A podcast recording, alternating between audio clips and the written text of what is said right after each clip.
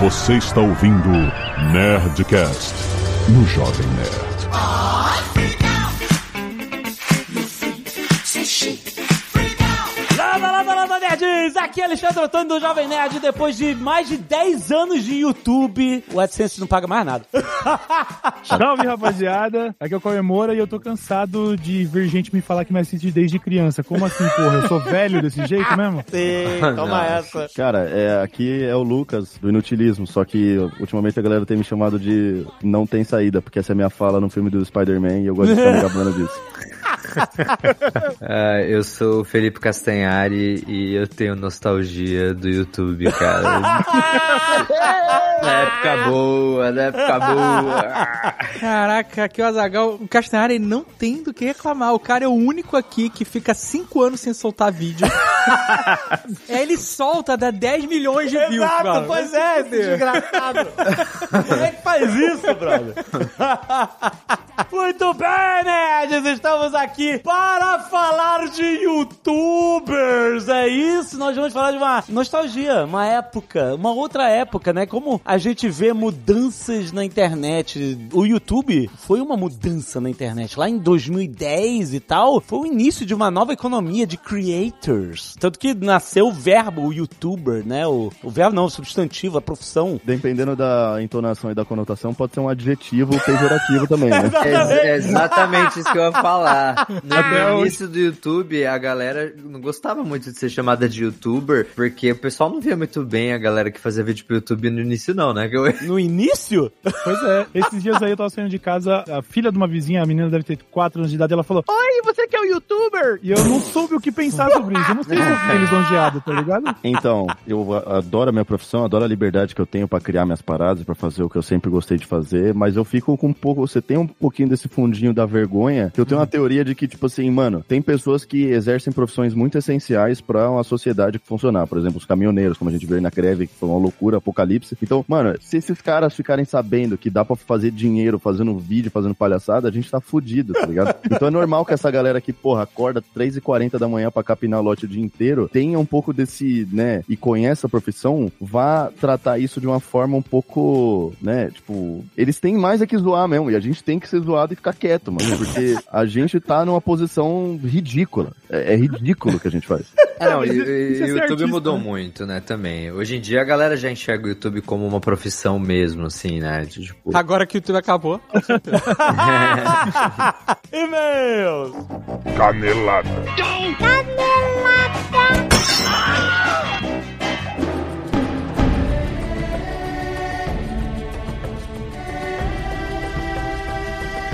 Muito bem, Zeca, vamos para mais uma semana de e-mails e canaladas do Nerdcast! Vamos. Azaga, olha só. Avatar Frontiers of Pandora Ó. foi uma surpresa agradável pra mim. Eu sou fã dos jogos da Ubisoft. Desde sempre, sempre. Joguei todos os Assassin's Creed, joguei todos os Far Cry. E quando eu vi, ah, Pandora em primeira pessoa, Far Cry, né? Floresta, Aham. primeira pessoa, aquele mesma parada. Cara, sério, a gente jogou com o pai, ó, vai vir Ned Player aí com o Patife. Divertidíssimo jogar, é bem. Essa parada lembra que você pode jogar em dupla, né? A campanha e tal, não sei o quê. Cara, é muito divertido jogar cooperativo, porque, cara, sério, Pandora, Avatar, essa franquia que o James Cameron criou, é muito feita pra videogame, cara. Porque, tipo, cara, Pandora é o lugar pra você querer visitar, voar no Ikram e tal. E é tudo isso. Cara, o jogo, ele transmite tudo isso, é muito maneiro, cara. Tem as paradas, tipo assim, ah, dali tem uma fábrica que tá sujando a natureza. Aí você vai, mata os robôs, os humanos e tal, destrói a fábrica, aí a natureza volta. Aquele negócio ficar liberando, sabe? Tem isso, mas, cara, as, as missões de história são muito maneiras. Vai contando a história de que você é um navio, que não é navio, é navi. Porque tem um apóstolo. Sim. Então eles falam navio. Você é um navio, você não é um humano no, no avatar, né? Você é um navio mesmo, só que você foi criado numa base humana com outros navios. O seu povo foi massacrado pelos humanos, os Sky People, e aí você. As crianças foram criadas por uma humana num corpo de avatar, que era tipo a professora, a mentora delas e tal. E, tipo, foi a forma de salvar as crianças, né? Ela era tipo a segunda Weaver, sabe? Que gostava da parada, né? Entendia, né? Os navios. E aí, um dia você foge, tipo assim, aí acontece acontece o primeiro filme, você cresce e aí você faz, e é depois do primeiro filme. E é muito maneiro porque você vai, Azaghal, que, por exemplo, no filme 2, a gente conheceu um povo da água, né? O- Uhum. O, o caminho da água. E no jogo você conhece vários outros povos de culturas navi que tem mais ligação com os seus biomas, né? Então, por exemplo, tem a galera da planície, essa galera é mais pé no chão, terra, monta a cavalo, não voa, sabe? Eles não gostam de voar. Aí a- as vestimentas, eles são mais terrosas, mais, tipo assim, muito rico, muito rico. A expansão de lore de Avatar, muito rica. Gameplay mega fluido. Você usa as armas tanto dos navios quanto dos humanos, porque você, né, ap- aprendeu a mexer com as armas dos humanos. Então você usa escopeta, usa metralhadora, usa lança, usa arco e flecha leve, pesado. Cara, é muito maneiro. Tu varar, fra- tu usa o Ikram. Você pode comprar esse que o, Ikram, ele pousa em cima daquele helicópterozinho, aquele, sabe? Aham. pousa e estraçalha a parada no ar. Cara, é muito legal porque é um jogo que não só tem ação, tem exploração, porque tem muita floresta. As plantas querem te matar também, os bichos e as plantas. Toda hora explode uma planta, você, caralho, o que aconteceu? Essa planta explodiu no teu lado. E é muito maneiro porque você tem que aprender, a, tipo assim, a coletar as frutas certas pra fazer comidinha, tipo Zelda, faz comidinha que nem Zelda, etc e tal. E é um jogo que é vertical também, porque você pega o Ikram e você voa e sobe, vai lá pra cima, vai lá pra aquelas pedras voadoras. Cara, é um videogame bem feito. É só, tipo assim, não acredita, tô fazendo jabá. Eu tô aqui pra convencer você a comprar Aham. Avatar. Aí Então você pode fazer, não vou acreditar que o cara tá fazendo jabá. Vai nas críticas, independente. Vai lá, vai lá olhar. Vai lá olhar o que a galera tá falando, o que, que os gamers, os streamers estão falando. É um jogo divertido, cara. É um jogo maneiro, o jogo tá bonito, tá sem bug, tá incrível. Incrível, é uma viagem por Pandora. A Ubisoft mandou muito bem. Tem pra PS5, Xbox Series e PC, com link na descrição pra garantir você. Cara, vale. Avatar Frontiers of Pandora é um jogo muito legal. Tem link no post. Aproveita que você pode jogar e eu não posso. Eu joguei no Nerd Player, é isso. Eu tô editando a Sketch RPG. Então joga por mim.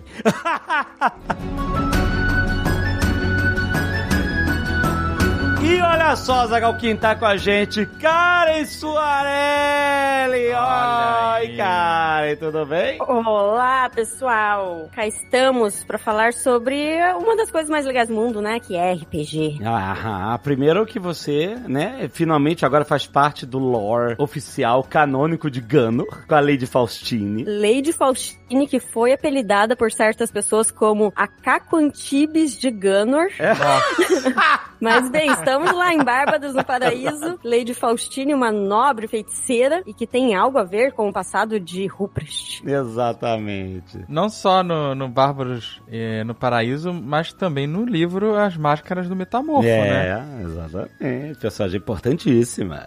Sim, o livro que vem por aí, né? Eu só não citei ainda porque estamos no processo de escrita desse livro, mas já tem muita coisa pronta e Lady Faustine, é, eu ia dizer aprontando as suas, mas quem apronta é o Ruprecht, né? A Lady É. Faustine é a que apura. Exatamente. Mas a gente não veio falar de Gano. Não! Nós estamos aqui para falar de Tormenta.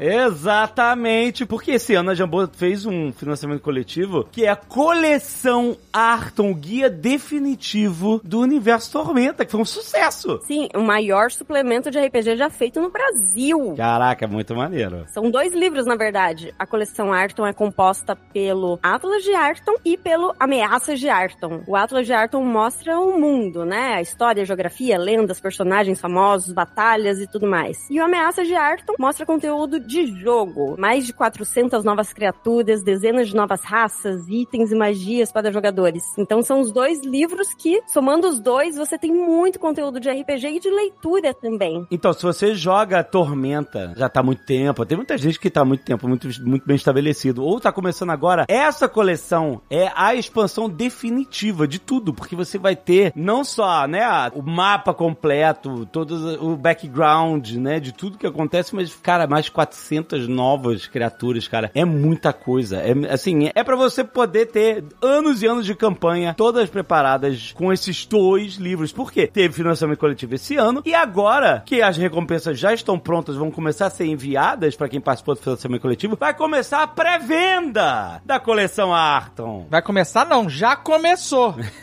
Exato. E isso tá no ar. O Atlas de Arton ele tem mais de 480 páginas, né? O Ameaças de Arton são 432. Nossa. Nossa. Então é muito conteúdo. Inclusive, como o financiamento foi um baita sucesso, nós fizemos um terceiro livro só digital, que é o Guia de NPCs, com 80 páginas. Aham. Tudo colorido, material de alta qualidade, estamos super contentes, já tudo pronto, fazendo envio agora para os apoiadores da campanha original e lançamos a pré-venda no Catarse, Ah. né? Em catarse.me barra Arton Pré. Então, quem não conseguiu apoiar na época do financiamento coletivo, ou quem apoiou, mas quer fazer um upgrade para receber recompensas a mais, tá lá no ar, vocês podem apoiar agora. E aí tem várias versões. Tem a digital, tem a física, tem luxo, tem a épica, né? Se você for olhando os níveis, né, das pré-vendas, você pode escolher exatamente o que você quiser, né? Tem add-on também, pode colocar, mapa de neoprene.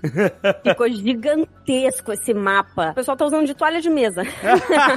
tudo isso é add-on, né? Conjunto de miniatura, pelúcia do Goblin do cantinho, tudo isso você pode adicionar se você quiser. Sim, são todos addons que você adiciona a qualquer nível de apoio. E tem recompensas físicas que são exclusivas do financiamento coletivo, né? Na versão épica, você leva a estátua de Valkyria, que é feita de metal e que nós não vamos fazer de novo depois. Mas nós temos quatro níveis. Excelente, mas então, aí eu te pergunto, já que é uma pré-venda, significa que é diferente do financiamento coletivo, né? A pessoa já tá comprando com uma data de entrega. Qual é a data de entrega dessa pré-venda? Quando começa a mandar? O pessoal que apoiou na campanha original, o envio é agora em dezembro, né? Uhum. O pessoal que tá apoiando na pré-venda, o envio vai ser em fevereiro. Ó. Mas se você fizer um upgrade, ah, eu apoiei a campanha original e agora quero pegar mais itens, dar um upgrade pra recompensas extras, subir de nível, você vai receber, vai ser enviado, na verdade, né, em dezembro, as suas recompensas da campanha original e em fevereiro que você tiver pego agora. As novas. Ah, legal. Então vocês têm uma única meta estendida, certo? Nessa pré-venda. Sim, lembra o terceiro livro que eu te falei? O Guia de NPCs, que foi batido com meta estendida na campanha original? Sim, aham. Então, se a gente bater a única meta estendida que nós temos dessa pré-venda, que é 210 mil reais,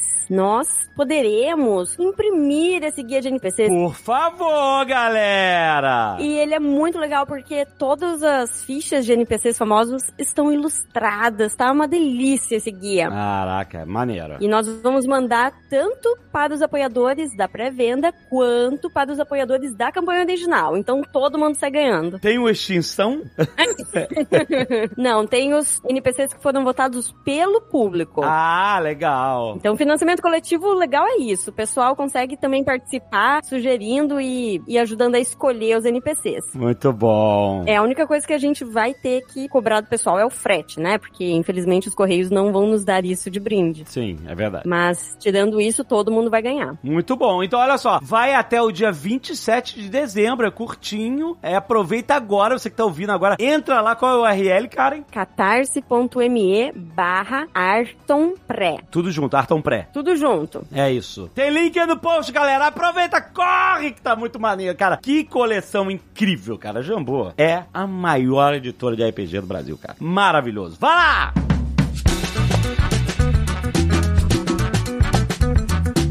E se você não quiser ouvir os recados e e-mails do último Netcast, pode pular diretamente para 26 minutos e 18 vídeos no canal. Quero agradecer aos netos que doaram sangue e salvaram vidas essa semana. Lembrando que tem pedido doação para Lucas Alexandre Valeriano da Silva, que sofreu um acidente e precisa de doações. O local é a Fundação Hemominas, em Belo Horizonte. Quem puder ajudar, tem informações aí no post. Muito obrigado, gente. E quem doou sangue, quero agradecer muito de coração ao Eduardo Titelo, Bruno Jubilei, Daniel Araújo, Tuana Mesquita. Tuana doou de novo. Obrigado, Tuana. Felipe Faria, Lucas Barra, Kleber Rodrigues, o Chuck, Henrique Lopes e Luiz Birolo Júnior. Muito obrigado, galera! Sobre o último Nerdcast, a ciência do amor.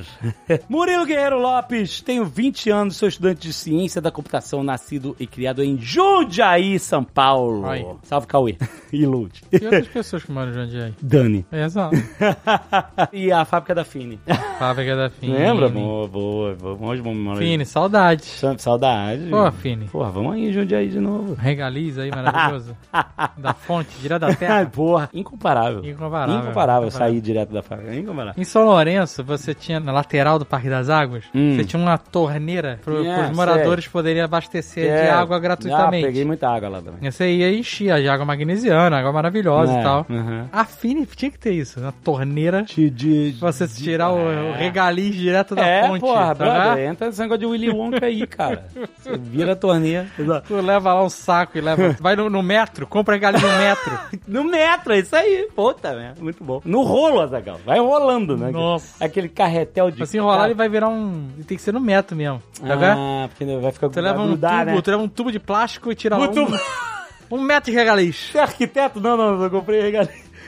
Muito bem. Murilo, vamos lá. Gostei muito do último Nerdcast, a ciência do amor. Enquanto almoçava, eu tive uma reflexão e gostaria de comentar mais sobre o amor do ponto de vista religioso, conforme muito bem mencionado durante a gravação. E achei interessante trazer um pouco sobre o contexto da minha própria vida e como eu vejo. Que a gente tá falando de ciência, né? De química no cérebro, Aham. de hormônios, de, de como é que o cérebro funciona, o que, que é o amor dentro do cérebro vai. E eu falei, olha, eu já ouvi de muita gente de fé que o amor é uma coisa exclusiva de quem tem fé, porque o amor vem de Deus, etc e tal. Então, lá, o ateu não pode sentir o amor verdadeiro porque não acredita, sabe é? E eu falei, tipo assim, gente, não, não importa a parada, que tipo, se o amor vem de Deus ou se o amor é só um monte de processo químico no cérebro, a experiência é igual pra todo mundo. Todo mundo sente o amor, né? Então, da mesma forma. E aí é legal, ele tá trazendo aqui uma, já que a gente teve uma, uma perspectiva científica durante o programa todo, vai trazer uma experiência própria e religiosa. Eu sou de uma família católica e fui criado na igreja. Como todos os sacramentos e princípios do catolicismo, sou participante de um dos movimentos da igreja católica chamada de Caminho Neocatecumenal. Se vocês quiserem pesquisar, fiquem à vontade. Muito se fala sobre o amor e conforme mencionado, sim, o amor religioso gira muito em torno da caridade e fiquei extremamente feliz quando abordado durante o Nerdcast. Porém, tem vários outros tipos de amor que gostaria de mencionar aqui. Lembrando que o amor da caridade não é também, a caridade não é só uma, uma coisa exclusiva de igrejas e religiões. A pessoa pode não acreditar em nada e ser empática e caridosa da mesma forma, né? Isso é uma coisa humana. Mesmo porque tem muito religioso que não tem amor nenhum, a não ser dinheiro. Exato, também, exatamente. Tem de tudo. E aí ele fala aqui, olha, os outros tipos de amor. O ágape, amor incondicional, altruísta e sacrificial. Esse é considerado o tipo mais elevado de amor e é frequentemente associado ao amor divino. Né? Tipo assim, aquele incondicional. Incondicional, não tem condição, Azagal. Esse é o amor mais profundo. Uhum. Não interessa o que você fez. Tá errado esse amor. Como é? Não começa, não começa. Não começa, Azagal. Nada deveria ser incondicional. Ai, ai. Vai. Não, tá, beleza. A pessoa que você ama te traiu uma facada nas costas. Hum, Tá, ok. Então, viu como não dá pra ser sequência? Não, mas então, mas assim, até isso acontecer, amar, assim, a- amar, é isso. Tá amor. bom. Tá, é isso. O incondicional Hum. pode levar a situações de abuso, por exemplo. Eu entendi, dá, entendi. Entendeu? Ah, é, mas é que é porque é, é uma, é uma- que aí o abuso Que a pessoa bota na cabeça. Se a gente estiver falando, por exemplo, de religião. Hum. Ah, que tem que amar pai e mãe, tem que amar Deus, tem que amar não sei o que lá. Tem que amar o religioso, tem que amar todo mundo. Hum. Aí, se nesse meio começa a acontecer uma parada errada, vamos supor, você que está condicionado a ter um amor incondicional, Não, entendi. não vai contestar. Você vai. Entendeu? Isso, mas isso é. Aí, aí entra num problema da pessoa querer justificar coisa O errada. amor incondicional é utopia. É, Não, cara, mas. é, porque ele só deveria ser possível num ambiente seguro e estável. É, eu entendo. Entendeu? É, mas isso já é uma condição, entendeu? Então, por isso que, que eu tô O falando. incondicional, ele tem que ser além disso. Então, mas aí, no mundo de hoje, é muito arriscado. não, é, não recomendo. Ah, mas todo mundo tem um familiar que é aquele cara que, puta, mas é, mas é, mas Mas é é- minha mas- família, eu amo, de qualquer jeito a gente se gosta, mas é, enfim, pessoa é complicada, mas é, entendeu? Então, tá vendo? Eu tô, que eu tô falando. Então, mas eu, eu tô falando. Bom, vamos lá, outro Você tipo pode amar incondicionalmente, mas eu acho que você tem que ter a capacidade de discernir. de discernir, claro, Entendeu? exatamente. Você pode estar sendo sacaneado, abusado, essas coisas e tal, e você, é isso, claro. Aí tem o outro amor, Eros, um amor romântico e apaixonado. Aí ele colocou aqui entre um homem e uma mulher, mas é muito além disso, né? Um Exato. homem, um um amor entre duas pessoas Criaturas. ou mais pessoas, entendeu? É isso. É que, enfim, a Igreja Católica vê o amor conjugal como algo sagrado e parte do plano divino para a criação. Aí tem o filia, que é o amor fraterno, a amizade, esse amor entre amigos e membros da comunidade sendo visto como uma, uma expressão importante da solidariedade cristã. A broderagem. A broderagem, exatamente. Tem o amor da broderagem.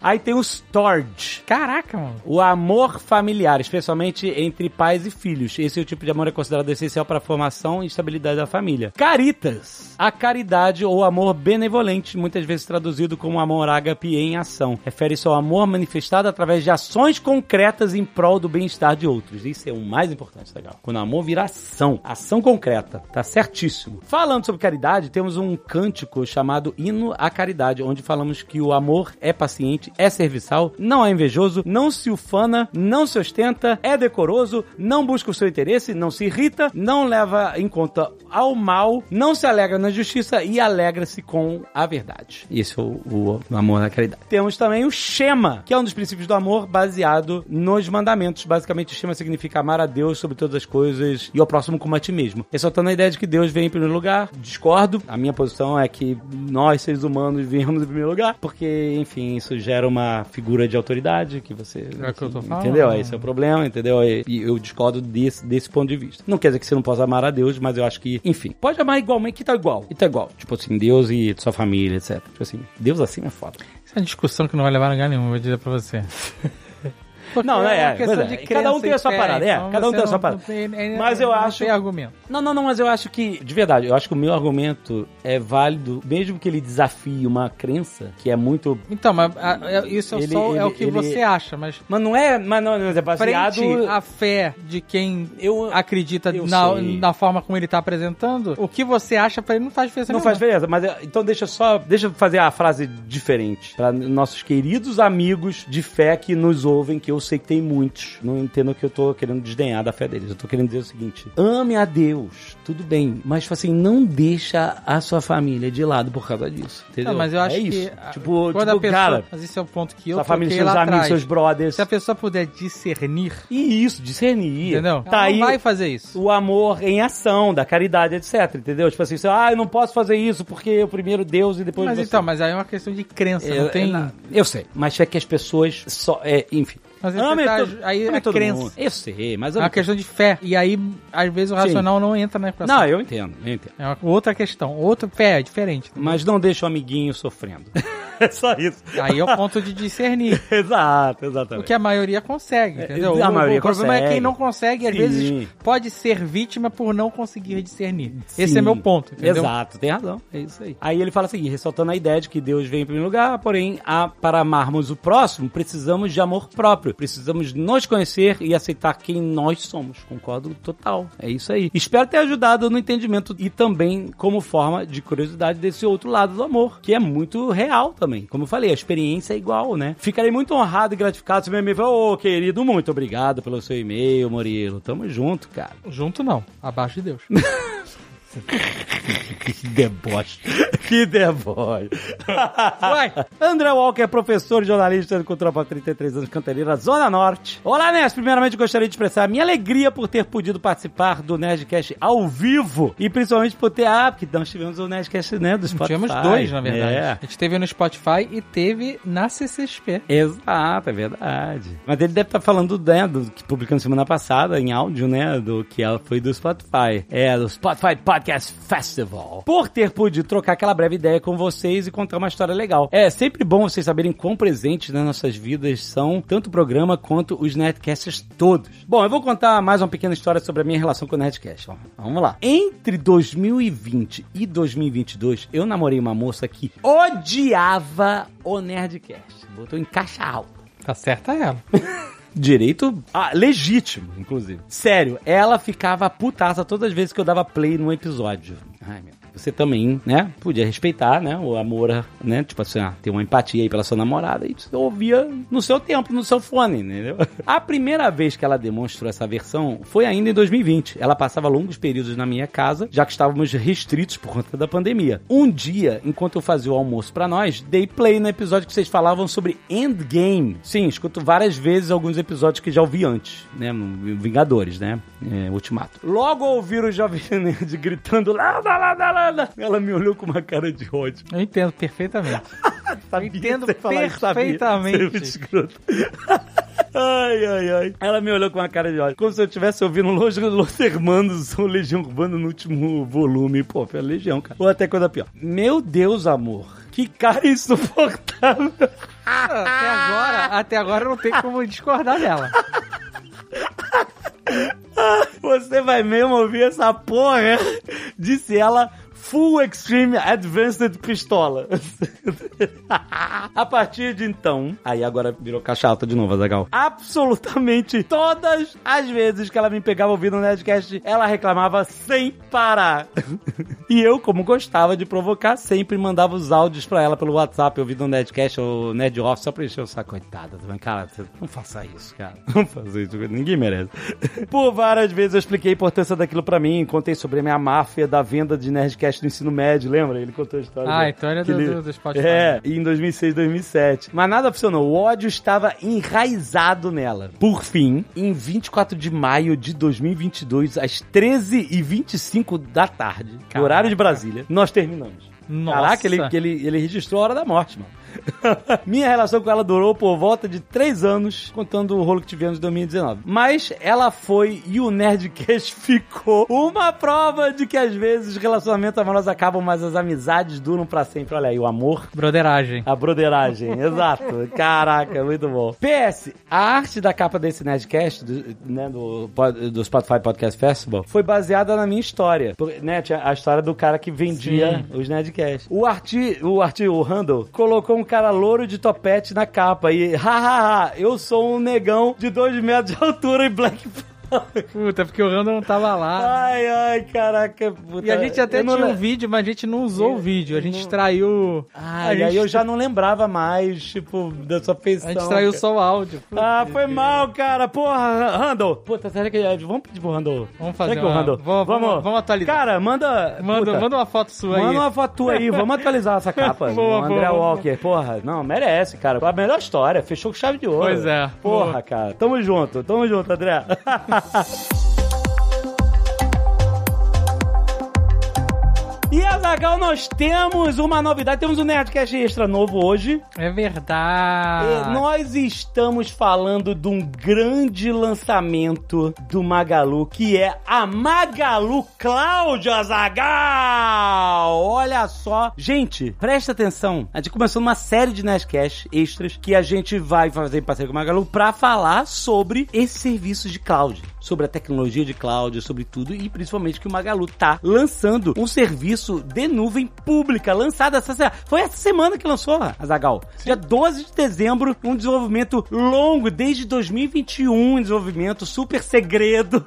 e ele tem o objetivo de atender empresas brasileiras na sua jornada de digitalização. Ah, a parada do Magalu não é digitalizar o varejo brasileiro? É Digitalizar o Brasil. O Bra- um todo. é, mais do que varejo. Digitalizar o Brasil. Então, serviço de nuvem robusto no Brasil. Ou seja, estamos com latência baixa, latência de Brasil. Não tem que cruzar o oceano em cabo submarino, tá? Pra, pra você ir, voltar e mandar a resposta. É justamente para servir ao mercado brasileiro uma arquitetura robusta. Lembre-se, cloud, a gente vai falar isso nesse Nerdcast Extra. Cloud não é uma server farm. Aham. Não é hardware. É, é e não é. Não, é tipo assim... O hardware tá no hardware. parte, É. mas não é só hardware. Mas o que faz Não é só comprar Isso. máquina, equipamento, Não, não hack, é. espetar tudo lá e ligar. Não, a cloud, a parada da cloud, por isso que demora tanto desenvolver, por isso que é um negócio, assim, é uma engenharia de computação absurdamente complexa, é o software. É como o sistema se integra com a rede, com o que tá, tipo, com a entrega, como é que ele distribui os pesos de tudo que tá acontecendo. A arquitetura e a inteligência do software é o que faz a diferença numa nuvem. E a Magalu Cloud foi desenvolvida justamente para poder solucionar os maiores problemas, as maiores dores do nosso mercado brasileiro. Vale a pena se você tem um serviço que tá interessado. Gente, já tá no ar. Ouve, ouve o papo com o Fatala e com o Kiko, que são as mentes brilhantes que lideram esse projeto e todas as outras mentes brilhantes do Luiz Alebs, que a gente fala há tanto tempo, cara, que trabalharam dedicadamente durante anos nesse projeto, cara, tá Em muito... segredo. Em segredo, né? Não podia falar.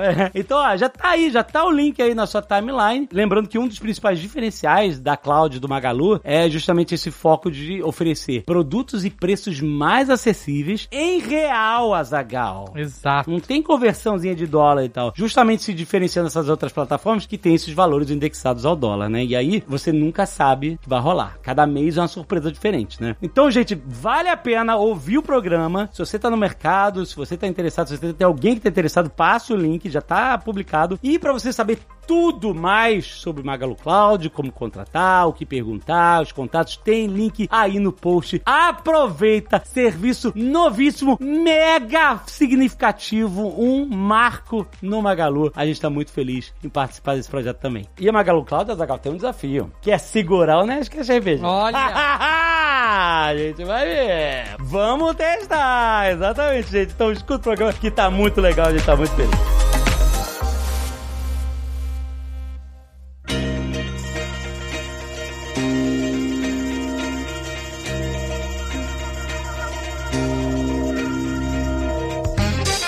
Gente, assim, o YouTube, ele... Na verdade, a gente tem que primeiro dar licença, porque o Cauê, ele é, tipo, Como assim, mano? o primeiro youtuber. Eu acho mundo. que ele foi o primeiro gran- é, ele foi o primeiro grande youtuber no Brasil, não foi? Não, eu faço parte de um, de um primeiro bloco ali, esse é fato. Eu tô ali no primeiro mês onde esse negócio virou um boom, sacou? Mas assim, se a gente estiver falando especificamente sobre ser um youtuber, né? Mas quando a gente olha de maneira mais ampla sobre o criação de conteúdo na internet, eu me lembro exatamente do dia que eu trombei vocês e eu, tipo, meu Deus, eu já vi de Azaghal. tipo, vocês só. Era uma nova plataforma, mas criar conteúdo é criar conteúdo no fim das contas, né? Eu me sinto pioneiro se for falar especificamente sobre ser um youtuber, mas eu já tava nessa de internet tentando, assim, acerto, tentativa e erro, tentando acertando, errando, e o YouTube foi o que funcionou, entendeu? Mas eu já vi a internet como esse formato colaborativo, onde você consome também, cria e tudo, sabe? Com referências como vocês, por exemplo, entendeu? É engraçado porque a gente começou lá em 2002 e tal, né? Mas a gente demorou pra ir pro YouTube. É, a gente já, faz, já tinha o Nerdcast, mas a gente demorou pra achar o formato que a gente é, achava legal pro YouTube, sabe? A gente não queria fazer só cabeças flutuando, conversando. E a gente sempre gravou com as pessoas remotas, cada um num canto, cidades diferentes e tal. É, por isso que até hoje a gente não faz MisaCast, pra gente não faz muito sentido o formato. Mas a gente demorou, cara, pra achar o, sabe, como é que a gente vai entregar conteúdo que a gente acha legal no YouTube, né? Vocês acham que vocês são resistentes a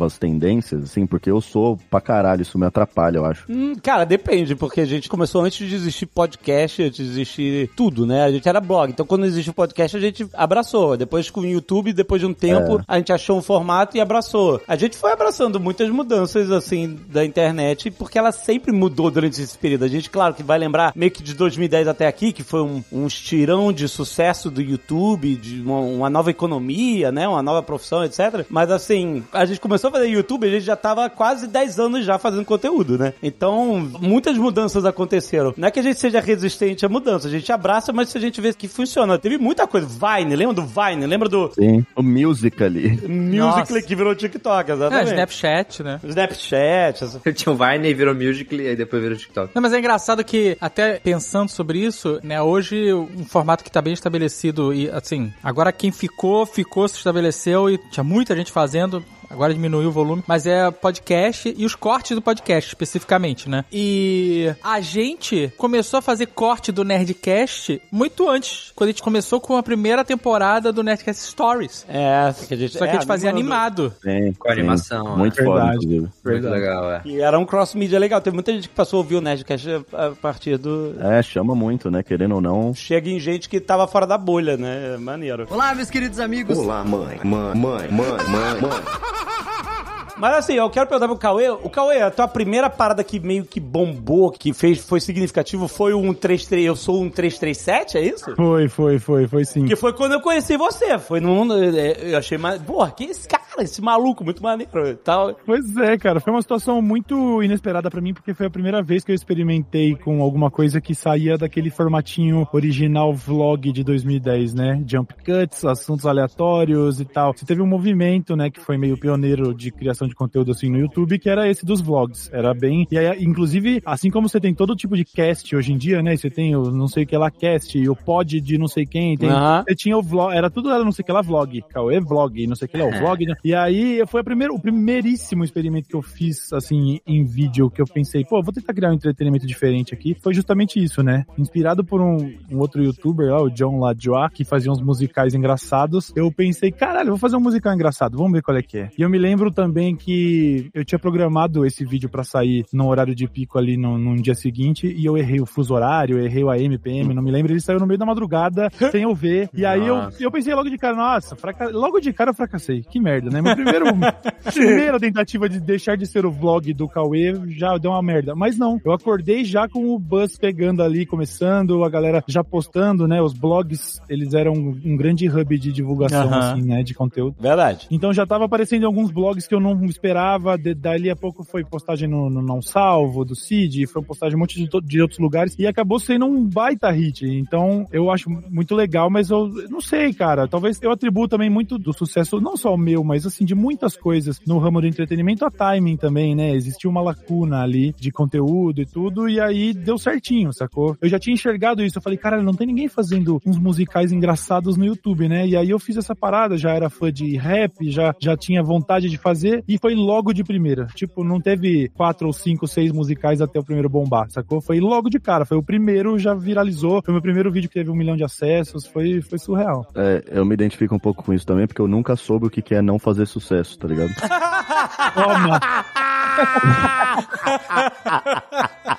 Eu nunca soube fazer nada além de sucesso. E eu queria aproveitar para falar que de todos nós aqui que estamos nessa, nessa reunião, eu sou o maior fã do Cauê. Tipo, e não é nem questão de Ah, sabe, Eu para. quero trazer estatística, porque eu lembro que eu caí no canal do Cauê quando ele tava, tipo, no terceiro vídeo dele. E eram uns Olha. vídeos um pouco mais comuns. E eu cheguei no canal do Cauê, acho que foi tão por acaso, assim, se eu não me engano, foi alguém indicando ele pra alguma corrente. Porque eu lembro que eu tava começando a acompanhar ali. Ali você tinha o Felipe Neto, tinha o PC. E aí eu falava, pô, legal o que esses caras estão fazendo. Mas aí quando eu caí no canal do Cauê, eu falei, mano, esse aqui é o meu cara, mano. Exatamente. É exatamente isso aqui, tipo, mano, e eu, era muito legal porque o jeito que ele usava, tipo, a criatividade pra, sabe, moldar a realidade de um jeito diferente, assim, tipo, foi uma parada que, pô, além de me inspirar muito, era um negócio muito legal de você, mano, falar, mano, o que que esse cara vai fazer agora, tá ligado? Você ficava sempre nessa, É. pô, vai vir alguma parada que vai me surpreender aí, e era sempre muito legal, pô, tipo, o vídeo do Mr. Guitar Mano lá, enfim. Nossa! Tudo parecia muito diferente, tá ligado? E era muito legal. Foda, eu, eu tô, eu tô Big Feelings, que eu não sei se eu choro ou se eu gosto agora, mas beleza. Todos nós temos isso em comum, esse sentimento, e boa parte da audiência do Cauê é assim: o Cauê é agressivo por nós. assim como o Silene era pura por nós, o Cauê, ele, ele grita por nós. Ele, ele é aquela voz afogada pelo dia a dia, por tudo, tipo assim, sim! Sabe? Aqui, quando, quando- nossa, aquele taco de beisebol na mesa, que era uma coisa, você trazia uma coisa meio aborguete também, etc, né? Total, referência pra caralho de formato, assim. Eu lembro que eu tinha um medo do Cauê, assim, porque eu, eu, eu- eu era muito fã também do Cauê, muito fã mesmo. E eu lembro até hoje que, tipo assim, o Cauê me seguiu no Twitter, eu parecia uma, uma garotinha, né, emocionada, assim, caralho, o Cauê Moura me seguiu. E aí, logo em seguida, teve um YouPix, e eu não lembro dessa cena, é, foi, foi muito incrível pra mim, assim. Eu tinha acabado de lançar meu canal, acho que eu tava, tinha acabado de lançar o vídeo do Chaves, alguma coisa assim, era o meu quinto vídeo. E já tava pegando bastante acesso já. E aí, só que foi, teve um YouPix. Aí eu cheguei no YouPix, né, deslumbrado, assim, ninguém me conhecia, claro, cagando pra mim. E eu lá, tipo, segurando o bracinho pra trás, assim, né, sozinho, assim, olhando as pessoas. Aí daqui a pouco começou a ouvir uma comoção, assim, né, as pessoas começam, assim, uma movimentação. Aí eu olho pro fundo, assim, uma galera se juntando no fundo. Aí um- as pessoas comentando, daqui a pouco é o Cauê Moura. O Cauê Moura chegou. o Cauê Moura chegou. Cauê Moura foi o quê? Aí eu assim, nossa. Aí daqui a pouco eu vejo aquela bola de pessoas assim, que começa a se movimentar, assim. Aí vai andando, vai andando. Aí vai passando por mim assim. Ela passa por mim assim, aí eu olho, de- eu olho assim, e o Cauê no meio. Aí eu olho assim, o caralho, o Cauê Moura. Aí ele, por algum milagre, o, o olhar dele cruza com o meu. Hã? Nisso, ele para. Isso você derruba seus livros no corredor da escola. É. E aí o, o olhar dele cruzou comigo, ele parou, ele veio até a minha direção, aí ele me cumprimentou, falou, ô Castanhar e tal, pô, muito da hora seu Ó. canal, sei lá o quê. E aí ele parou e continuou andando assim, e aí eu fiquei assim, sabe, a desenho japonês, assim, caí de joelhinho, assim, com segurando os livros com a saia, assim. E aí as pessoas do lado, nossa, que é esse cara que o Cauê cumprimentou? Essa foi a minha primeira memória do Cauê, assim, eu já falei, Que caralho, legal. Esse maluco é foda. Pô, que bom que eu fui gentil com quem ficou gigante, muito maior que eu, né? que alívio, que alívio, obrigado. Ai, cara. Mas é engraçado porque eu sou um dos órfãos da agressividade do Cauê nos vídeos, né? E Teve um season que mudou, né? De um season pra outro mudou. mudou, Cauê, né? tipo, E eu é. entendo a mudança, O assim, né? personagem foi reescrito. Não, mas eu, eu, é, mas eu entendo a mudança, mas eu sinto falta, assim. Às vezes eu abro ali o. O YouTube mudou muito, né? Até em termos de conteúdo, canais que produziam, assim. Eu tinha uma época que eu via semanalmente, às vezes diariamente, era Casey Neistat e o Cauê. Todo dia. Todo, sempre que tinha vídeo. E era ótimo, porque o Casey era aquele cara super criativo, tava sempre inovando, sempre mostrando a vida de Nova York, aquele rolê. E aí mudava pro ódio direcionado, sabe? Aquela catarse. É. E eu, e eu sinto falta, eu gosto desse tipo de, de humor, esse tipo de conteúdo. Tem até um, um, um cara de TikTok, Instagram que eu sigo, que é o Alex Perman. ah, é o Rui, o Barba Ruiva. Maluco ruivo, não sei se vocês já viram. E ele é isso, Puta, ele começa ele é. falando super calmo e daqui a pouco ele tá enlouquecido, gritando, É. esgoelado, Tá sabe, reclamando de política, de não sei o que lá. E ele tem essa mesma energia, sabe? Que era excelente. Ah, tem- eu tenho um gif que eu uso do Cauê batendo com taco de beisebol no latão. assim. Nossa. tá ligado? Ah, esse GIF sai muito. Do Telegram.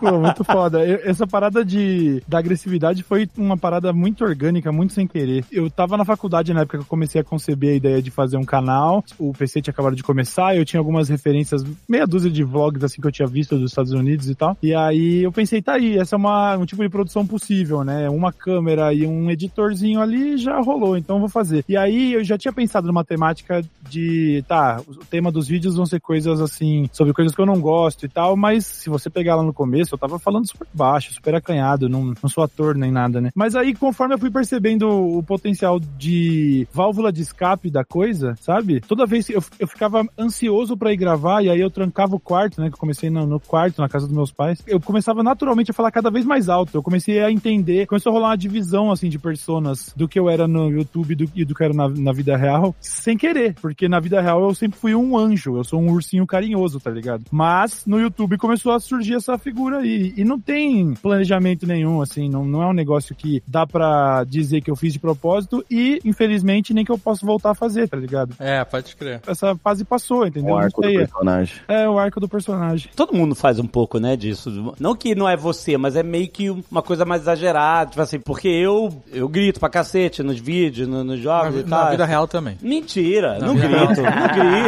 Eu só... É, agora eu uso fone com cancelamento de ruído o tempo inteiro, é isso? Parece, tu usou. Tudo isso que a gente tava gravando na play. Tipo assim, eu comecei a me irritar com os meus gritos também. Eu vendo os vídeos, sabe, revisando. Caralho, grita demais. Aí quando você tá gravando, é tão automático essas Vocês têm isso. Tipo assim, é meio automático. Você entra numa, vira uma chave, né? E aí você não percebe que você tem essa persona, né? Que é uma persona mais pública de vídeo, de podcast. Vocês veem isso? Eu chamo de modo entretenimento. Porque, cara, você tá se comunicando com a pessoa pela câmera, você tem uma barreira física ali, que não é a mesma comunicação pessoal. Né? Então, se você falar igual você conversa com seus amigos pessoalmente, alguma coisa é perdida ali, né? Então, você precisa adicionar um pouco mais de energia pra não perder a atenção do, do espectador. É, tem uma energia, uma coisa diferente de câmera mesmo, né, cara? Olá, meus queridos amigos. Olá, mãe. Mãe, mãe, mãe, mãe, mãe. O Lucas começou com o maravilhoso, aliás, o maravilhoso vídeo viciado em, em League of Legends. Gustavo é um santo, coitado Gustavo. Eu, eu vi esse vídeo na época, e era uma época que tinha muito vídeo que viraliza. é, Tipo assim, hoje em dia também, só que em formato menor no TikTok, né? Tinha muito vídeo que, assim, viralizava, ficava famosão, e aí, tipo, você nunca mais ouvia falar da pessoa. O vídeo do Lucas, pra mim, foi uma coisa tipo, puta, que coisa maravilhosa e tal, pena que eu nunca mais vou ouvir falar desse cara. E aí. Caralho, mano. Não, não é porque era. tipo assim, eu, eu, Ele eu jamais pensei- fará parte não, da nossa mas- patotinha. É, tipo esperar uma sequência de vídeos do Morre Diabo, sei lá, né? Tipo, Do cacete de Exatamente. agulha. É, isso, é, tipo isso. Quando vai sair o do Cacete de Agulha 2?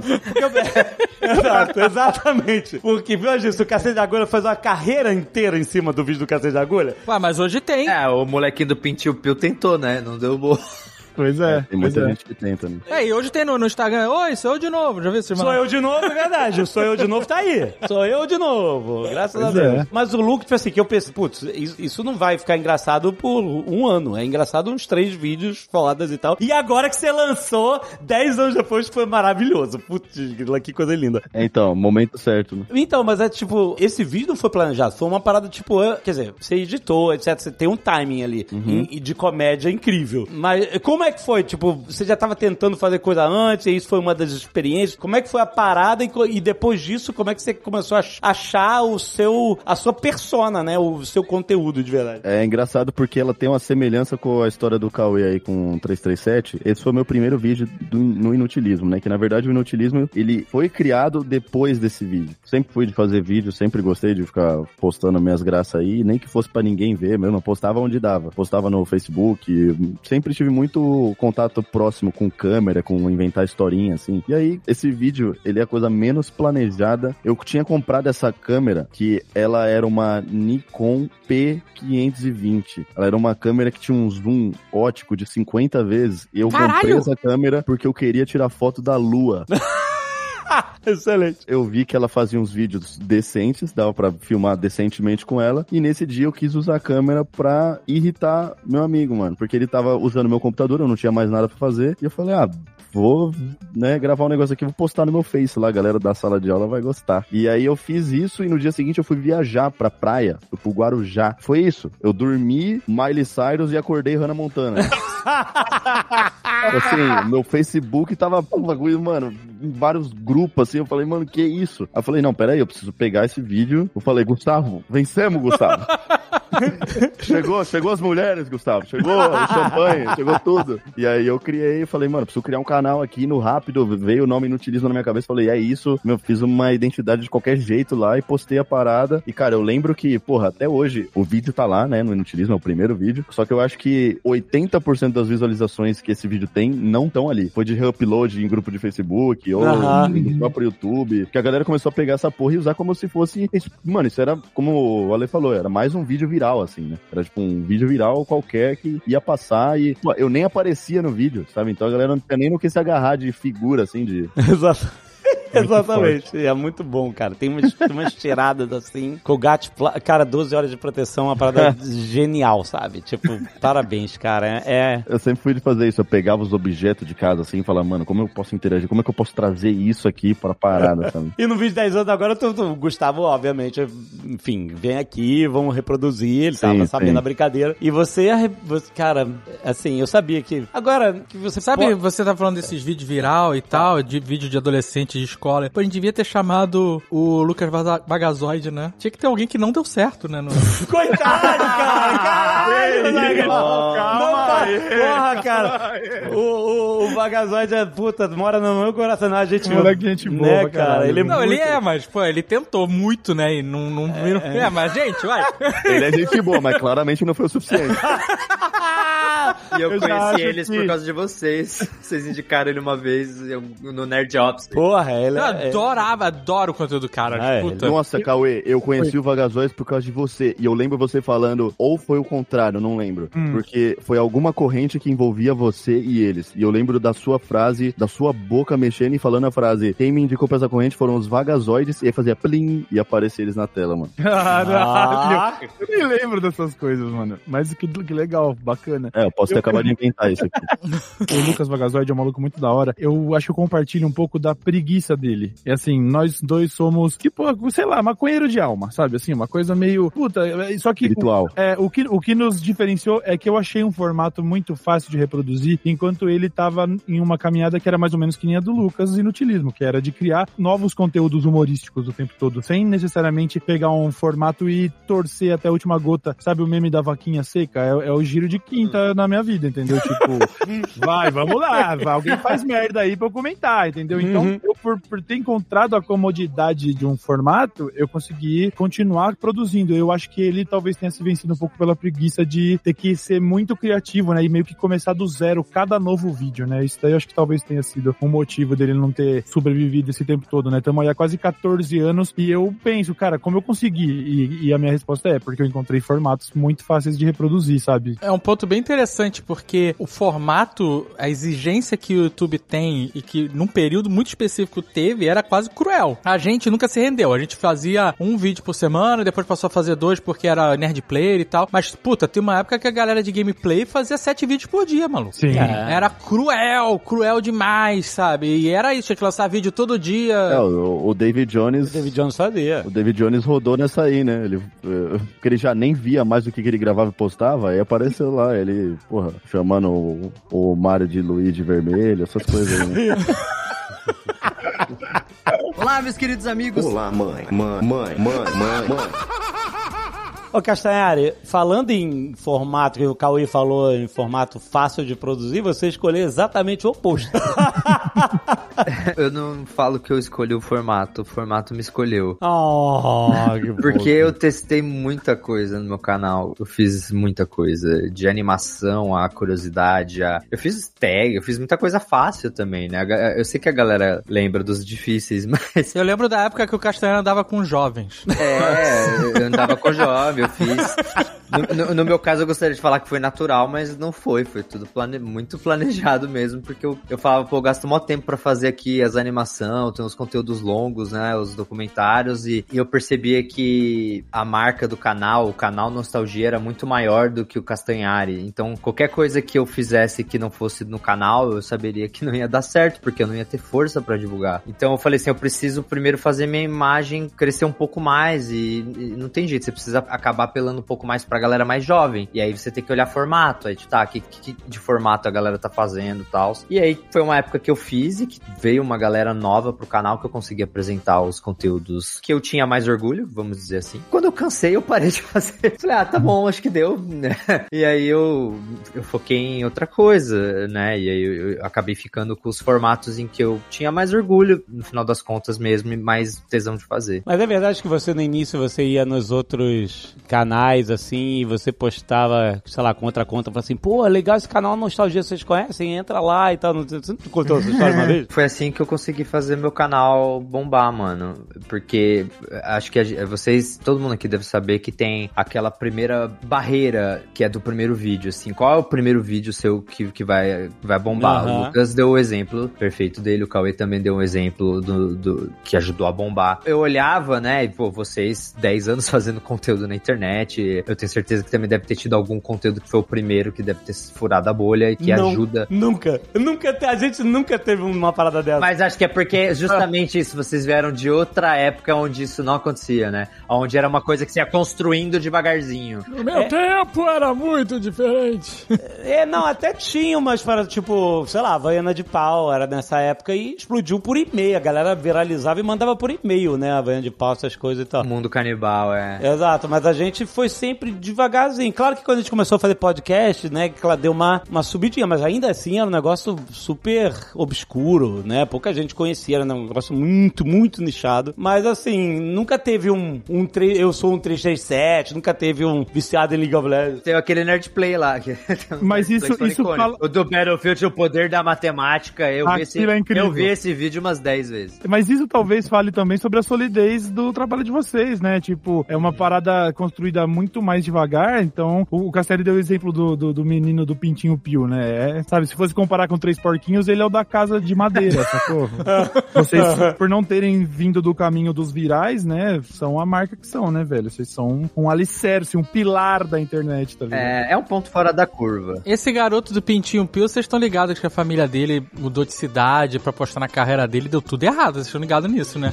Pois é. Eu, É, não, é verdade, gente. Cara, Eu- que eu conheço essa música, mas eu não sei qual foi da parada do Era um cara. garotinho que cantava a música, O era só Pio, isso. O Pintinho Pio, é isso? Só Isso. que ele era todo performático. Ele era bonitinho, E fofinho. ele nem cantava, ele fazia lip sync, né? Que é Ah. basicamente o que foi É. a origem do TikTok, por, por meio do Musical.ly e tal. E é muito doido, né? Porque o moleque dedicou, a, a família do moleque entregou tudo, dizem que realmente venderam uma série de coisas pra investir no lançamento de um CD. Nossa, cara. Até que, bom, ele flopou e acabou virando um formato de internet muito popular isso de fazer lip sync, né? Então, até disse lá atrás, eu acho que muito do que se cria em conteúdo, assim, parte do sucesso às vezes tem a ver com timing, né? Se o moleque do Pintinho Pio tivesse bombado na época do TikTok, talvez hoje ele tivesse ganhando uma grana, mas Uhum, na uhum. época não, não, não fazia tanto sentido. Eu entendia que eu tava entrando no YouTube, eu precisava olhar o YouTube, o que, que tava rolando no YouTube. Eu via que os canais, principalmente os canais de fora do Brasil, que já estavam um pouco mais maduros, né? Porque o YouTube lá fora tava alguns anos na frente. Eles eram meio que assim, sabe? Começava a produzir conteúdo, eventualmente via um vídeo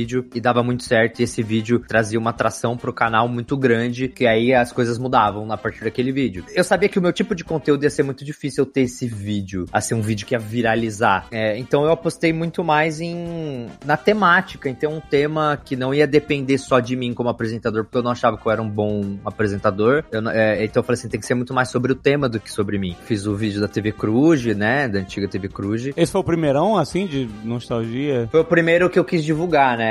Foi, o foi- acho que foi o meu quarto vídeo, né? Mas mas foi o primeiro que eu falei, tá. Eu fiz, eu fiz três vídeos, não deu- deram certo, não dava visualização. Dava tipo 100 views, que eu forçava na cara das pessoas. Né? em comunidade do Facebook, do Orkut. né? Eu lembro, eu lembro se vocês lembram, na comu- comunidade do Orkut tinha aquele negócio de paquera, né? Que falava assim, ah, a pessoa de, de baixo você passa ou beija. Tinha os jogos nas comunidades. Sim. E, e eu Ah. ficava flodando as comunidades, tipo, ah, não, essa pessoa eu passo, mas o que você não pode passar é a oportunidade de conhecer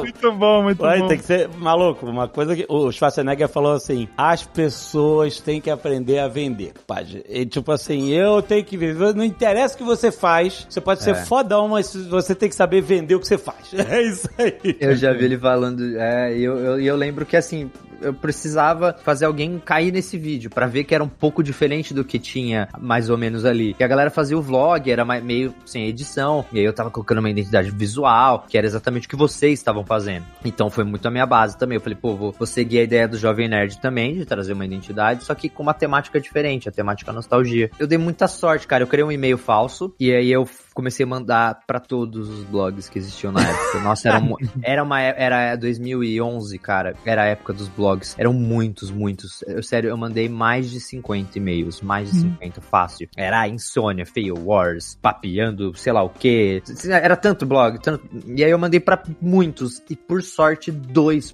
postaram. Dois o o e-mail era assim: "Ah, eu tava navegando pelo YouTube e eu caí nesse nesse vídeo aqui, ó, nesse canal, achei diferente, interessante, acho que ia ser legal pra vocês postarem esse conteúdo aí".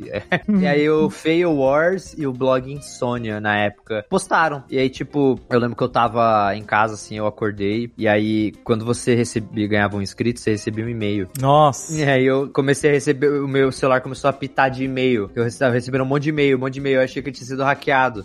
eu falei, nossa, alguém colocou meu e-mail em algum bagulho de spam, alguma coisa assim, sei lá. E aí eu fui ver, era e-mail do YouTube de você ganhou um inscrito. E aí era o Fail Wars o Insônia. E aí meus vídeos de 100, Caraca. 100, 200, aquele lá foi pra 50 mil em um dia. Nossa. E aí depois disso, nenhum vídeo meu mais teve menos de 100 mil acessos. Incrível, cara. E foi o TV Cruz o primeiro. O primeiro que eles postaram, que a galera me conheceu, foi, por, foi por Ah, esse. Porque você tava se pautando pela sua própria nostalgia lá dos anos 90, é isso, né? Era tudo os temas do meu canal inicialmente. Era Chaves, Dragon Ball, Cavaleiro Zodíaco, TV Cruz, antiga Cartoon Network, Nickelodeon. Era uma, sabe, coisa que uma- o, o jovem branco de classe média viveu.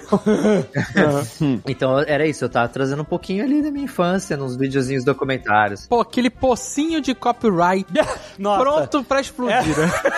essa foi a saga do Castanhari no YouTube. É porque a galera não sabe, mas no início do YouTube você não podia monetizar conteúdo que você não era 100% detentor. Então, quando eu comecei a fazer vídeo no YouTube, eu não tinha mesmo a esperança de que eu ia ganhar dinheiro com isso. Eu fazia por hobby, porque não dava pra ganhar dinheiro com conteúdo que não era 100% seu. E eu via e meus vídeos nunca iam ser 100% meu, porque eu usava conteúdo de terceiros muito. Eu tive que entrar numa network pra começar, só que as networks surgiram depois de seis meses de eu fazendo vídeo pro YouTube, entendeu? Então eu fiquei muito tempo fazendo vídeo sem ganhar dinheiro nenhum.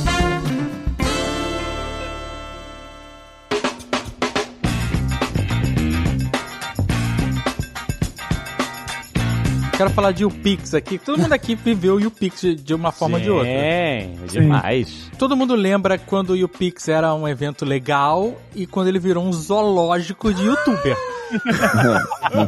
A tendência natural. Cara, eu não posso falar que sim, porque eu não, não era nascido nessa época ainda.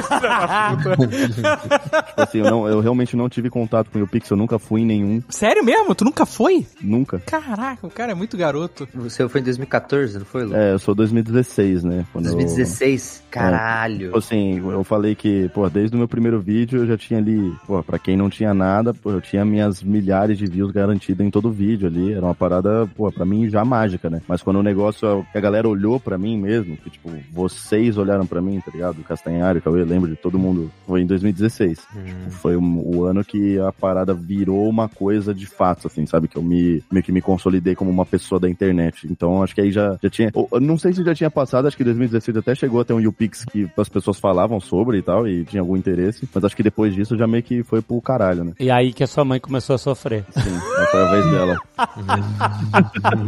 Olha, outra santa. Ela é uma super heroína. Eu tenho uma mágoa do YouPix que gostaria de compartilhar nesse momento. Oi, pera aí, eu vou chamar o Malfátio aqui pra pra acompanhar. É uma mágoa que envolve a empresa Jovem Nerd, tá? Tinha um quadro que a gente fazia lá, que era muito legal. É, o YouPix era realmente um espaço muito bacana de confraternização. Era um público, como era ainda um pouco underground, já era, já tava, né? É, no começo era bem underground o UPix. Então, assim, ainda era um evento gratuito no Ibirapuera que não lotava. Imagina se você faz um YouPix hoje e coloca lá a galera do TikTok. Puta, Acabou, exato. você vai parar o lugar, entendeu? Mas na época ainda era moderadamente, assim, um negócio que ia dar ali 200, 300 pessoas, né? Enfim. E aí você tinha uma série de painéis e quadros e bate-papos e debates e também entretenimento barato, assim, leve pra gente fazer. Um desses era um, um quadro que era uma espécie de batalha de cultura pop. Vocês devem se lembrar. Onde você tinha o convidado A e o B, e aí aparecia dois personagens de cultura pop num telão, e aí o, o- o- você tirava ali um para o ímpar e um tinha que defender o- a figura pop. Ah, isso era muito legal, Um- eu um- lembro. Sei lá, era o Sonic e o Mario, ou PlayStation e Xbox e tal. Aham. Eu andava super bem nisso. Eu, eu comecei a descobrir um talento que talvez eu pudesse me tornar vereador, tá ligado? Porque eu poderia defender qualquer porra. Eu era Hum. muito bom nisso. Só que quando eu batalhava com o Jovem Nerd Azagal, os caras tinham muitos fãs. E era júri popular, aplausos. Então eu tinha umas frustrações de pensar assim: ah, ia lá pro júri, quem ganhou? E todo mundo, Jovem Nerd! Eu falava, nem fodendo, eu sei que eu ganhei. Eu sei que eu ganhei, mano. E eu falava isso pra plateia. Eu falava, vocês aí, vocês são todo mundo de cuzão! Você sabe que eu já perdi uma batalha dessa pra você e eu tive o mesmo sentimento que você tá tendo em relação ao Jovem Toma, Nerd. É a perpetuação do É, a da minha, minha É aí argumentação foi melhor, é que o Cauê é muito maior que eu, nunca vou ganhar no aplauso. Agora você vai atrás de pegar alguém pra tirar X1 que tenha menos fãs que você e, e- e faz a mesma dinâmica. Vamos perpetuar É, aí, esse eu, aí eu falei, eu vou, vou crescer, vou ficar maior que esse filho da puta só pra ganhar na batalha de, figura pop. Ô, o Cauê matou seu cachorro no John Wick. Mas é engraçado porque eu lembro bem de- dessa época underground, que era bem legal, porque a gente podia conhecer a galera que tá fazendo coisa no YouTube, principalmente, né? Pra gente era legal por isso, né? O público não era tão grande, então a gente conseguia conversar com as pessoas, né? Não era aquele desespero que depois, ao longo dos anos, o evento foi se tornando, né? Mas eu lembro da última vez que eu fui no Pix, cara, que a gente fez um passo-repassa É. Contra- a gente contra o Cid. E aí no final eu tinha machucado meu joelho. Vermelho e tá tudo coberto de, sei lá, chantilly, sei lá que merda era Torta, aquela. é, torta na E eu, cara. caralho, maluco, o que, que eu tô fazendo na minha vida? tá indo longe demais, volta um pouco. que, aliás, é bom, bom destacar pra audiência que o Pix era um evento que a gente colava na amizade, né? Ninguém tava sendo pago. Quer dizer, ninguém assim. Naturalmente, a maioria do elenco ali tava indo pelo, assim, como entusiasta. Vai, vamos É. participar disso. O cara E aí? não pagou, não. Não, eu não. Eu, Não, nunca teve um faz me rir, nada, nada. Não, eles Alô, Bia É, alô, Granja. Não, eu lembro inclusive que uma vez a gente participou de uma ativação que era. A gente era tipo um, um júri, alguma coisa assim, pra lançar um novo youtuber, É, lembra? a gente falou no, no Nerdcast de eventos, né? agora, Isso. E que a gente, entre aspas, lançou nesse negócio o Júlio Cocielo, né? Ele ganhou, ele, Ele foi no ganhou? lugar. Caraca. Não, a gente não lançou, ele participou e ele ganhou. É, ele Mas a gente tava lá. Botou nele, é. Tinha o Pyong também, o Pyong né? ele ficou em segundo lugar. Fez umas piruetas na mágica lá. Nem tudo deu certo nessa época, tá vendo, a família? Fez ali o seu breakdance. Foi pro seu reality. Olá, meus queridos amigos. Olá, mãe, mãe, mãe, mãe, mãe, mãe. Teve uma época que era a época das mansões dos youtubers. Caraca. Você lembra? Era, era sempre assim, uma grande mansão em Orlando vazia com colchões de ar. Sim. E tinha uns puffs também, né? Os puffs, exatamente. Sim. Mas, tipo assim, teve uma época, tipo, até o Pyong Lee teve lá a mansão dele também, que mostrou, só que era em São Paulo, eu acho, né? E a gente ficava vendo tudo de mansão de youtuber, essas paradas. Felipe Neto tinha uma mansão também, não tinha? A Netolândia. É, hoje ele tem 30. É, hoje ele tem 30. Outro dia a gente ainda tem, o Castanheira tem uma mansão, a gente foi outro dia na mansão dele. é, mas aí a mansão é eu não, não tenho private. nada, eu não tenho nada. Isso aqui é metade da Nive e na verdade não é nem nosso ainda, é do banco. Financiado. É Bradesco Orlândia. A mansão do Itaú. Aliás, né, é, eu não sei se o Lucas vai se lembrar, mas a história que ninguém sabe é que a gente chegou até a cogitar uma parada dessa. Porque eu, eu sou do interior, né? Eu não sou de São Paulo exatamente. Teve uma época que eu cogitava morar, morar pra São Paulo e a gente chegou a conversar sobre isso. Tipo, "Ô, vamos pegar uma casa, vamos fazer uma casa de, dos brothers, assim, dos youtubers. Cheguei a Pior visitar, ideia, né, cara. uma pode ter. Ah, você Ideia sabia horrorosa. fez isso, né? Ele deu muita morte. Aqueles...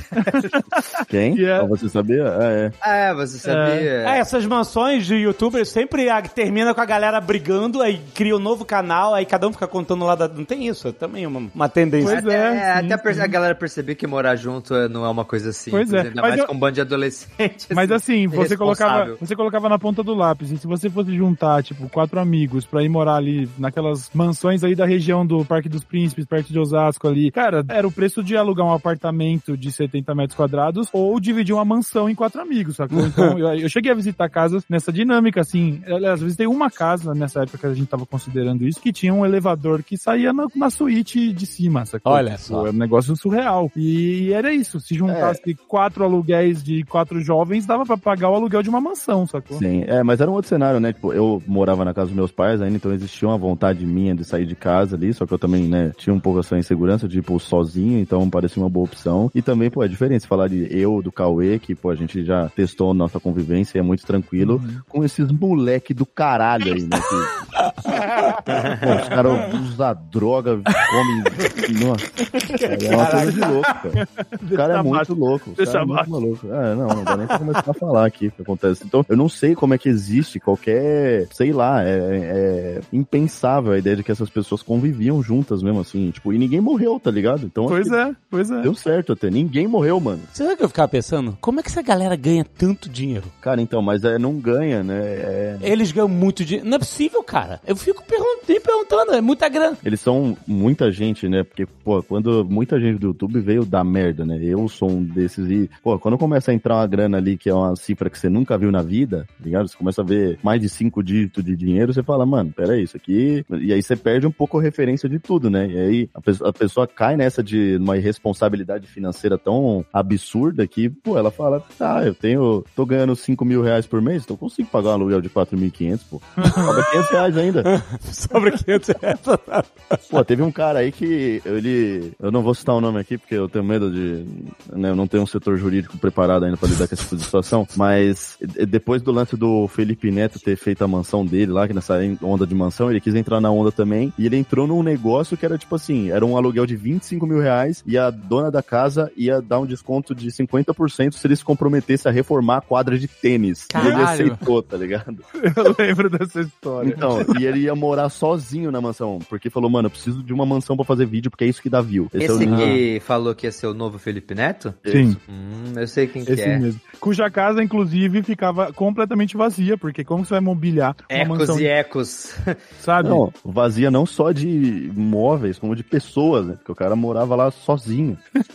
É, e é muito louco isso, cara. Caraca, eu não, eu não conheci, não. Eu não sei quem é. Vocês estão falando monte de direto, eu não tô... Porque nós somos os antissociais do YouTube. A gente não conhece a galera, é verdade. A gente é muito ruim nessa parada. É... É, eu também não sou o mais social do mundo, não, mas, mano, é, a galera entra, eu falo. Eu A galera fica hipnotizada com umas oportunidades que eu não entendo, entendeu? Assim, eu, eu não, eu não- entendo como que, que, que tentam umas coisas dessas, assim. é, tem que verdade. ser- Viu, mas é, é, é um pouco da lógica do que o Lucas falou. Você, você nunca. Você tá novo, vendo um dinheiro que você não sabia que ia entrar e de repente muda completamente a sua cabeça, né? Então eu consigo até entender como alguém pode cair numa cilada dessas. Eu, felizmente, sempre fui muito medroso com essas extravagâncias, acabei não, não me enrolando. Mas a gente vê por aí essas histórias mesmo, né? Tipo. Aliás, tem, tem gente que fala abertamente sobre isso. O próprio mítico do Podpah já falou sobre ter gastado todo o dinheiro uma vez e ter quebrado, sabe? Ter falido. Aham. Até que ele, ele não sabia que ele tinha o Podpah na, na, né, no- na timeline dele, mas ele poderia ter tido um final desastroso, sacou? Mas é altamente compreensível uma pessoa, de repente, vê uma grana pra caralho É. e a pessoa não sabe lidar com esse dinheiro. Pois é. Graças a Deus que hoje nós temos muitos coaches pra ensinar a gente. Hum, coaches magnéticos, é, quânticos pra nos ajudar aí a gastar nosso dinheiro de forma responsável. Mas é, a galera fica louca, né, mano? Muita gente ficando louca. É, uns saem defendendo a criação de partido nazista, outros vão. Eu, eu tava falando sobre isso ontem, cara. Nesses 10 anos, pô, eu acho que eu me saí bem, assim, falando, mentalmente falando. Eu acho que eu sou uma pessoa muito normal. A galera é tudo meio. Você ouve umas histórias, assim, da rapaziada do YouTube, que todo mundo é meio pinel, assim. E é, acho que até é o caminho natural, né? Acho que eu me blindei muito dessas paradas. E isso me, meio que me protegeu, assim, de enlouquecer, né? Eu Ah, mas você aqui. sempre, você sempre foi um cara muito pé no chão, assim, é... Tipo assim, na época que eu me aproximei de muita galera ali do YouTube, né, muita gente me chamava pra gravar, eu conheci muita, muita gente mesmo. E o que eu percebia era que era uma mo- molecada muito deslumbrada e que não, não tinha responsabilidade nenhuma nas coisas mais básicas, tipo assim, não tinha um contador, não declarava dinheiro. Sim. Tipo, eu lembro de ter conversas com essa galera e falar assim, mano, e aí, como é que você recebe essa grana aí? E a pessoa recebia a grana dela numa conta física, que Aham. vinha direto do, do, do PayPal pra uma conta física. E a galera era terrível, porque assim, você não conseguia marcar nada pra uma galera fora de São Paulo, porque o pessoal perdia voo, sabe? Não, Sim. era irresponsabilidade nesse nível, assim, o pessoal, ah, não, perdeu, acordou tarde, perdeu voo. Então era muito uma molecada, assim, que a primeira grana, tipo assim, o cara não tem casa, o que, que vai fazer? Ah, vou comprar uma, uma Land Rover. Porque Aham, é. e, e- e esses comportamentos, assim, vários, gente, todo mundo replicando. Até que, né, eventualmente você percebe que a vida cobra, que não é assim tão simples, né? Mas natural, a molecada faz, faz merda mesmo. Cauê, tu chegou a, tipo, dessas extravagâncias assim, tu. Qual foi a parada que você ficou mais assim, caralho, eu posso comprar isso. E eu vou comprar.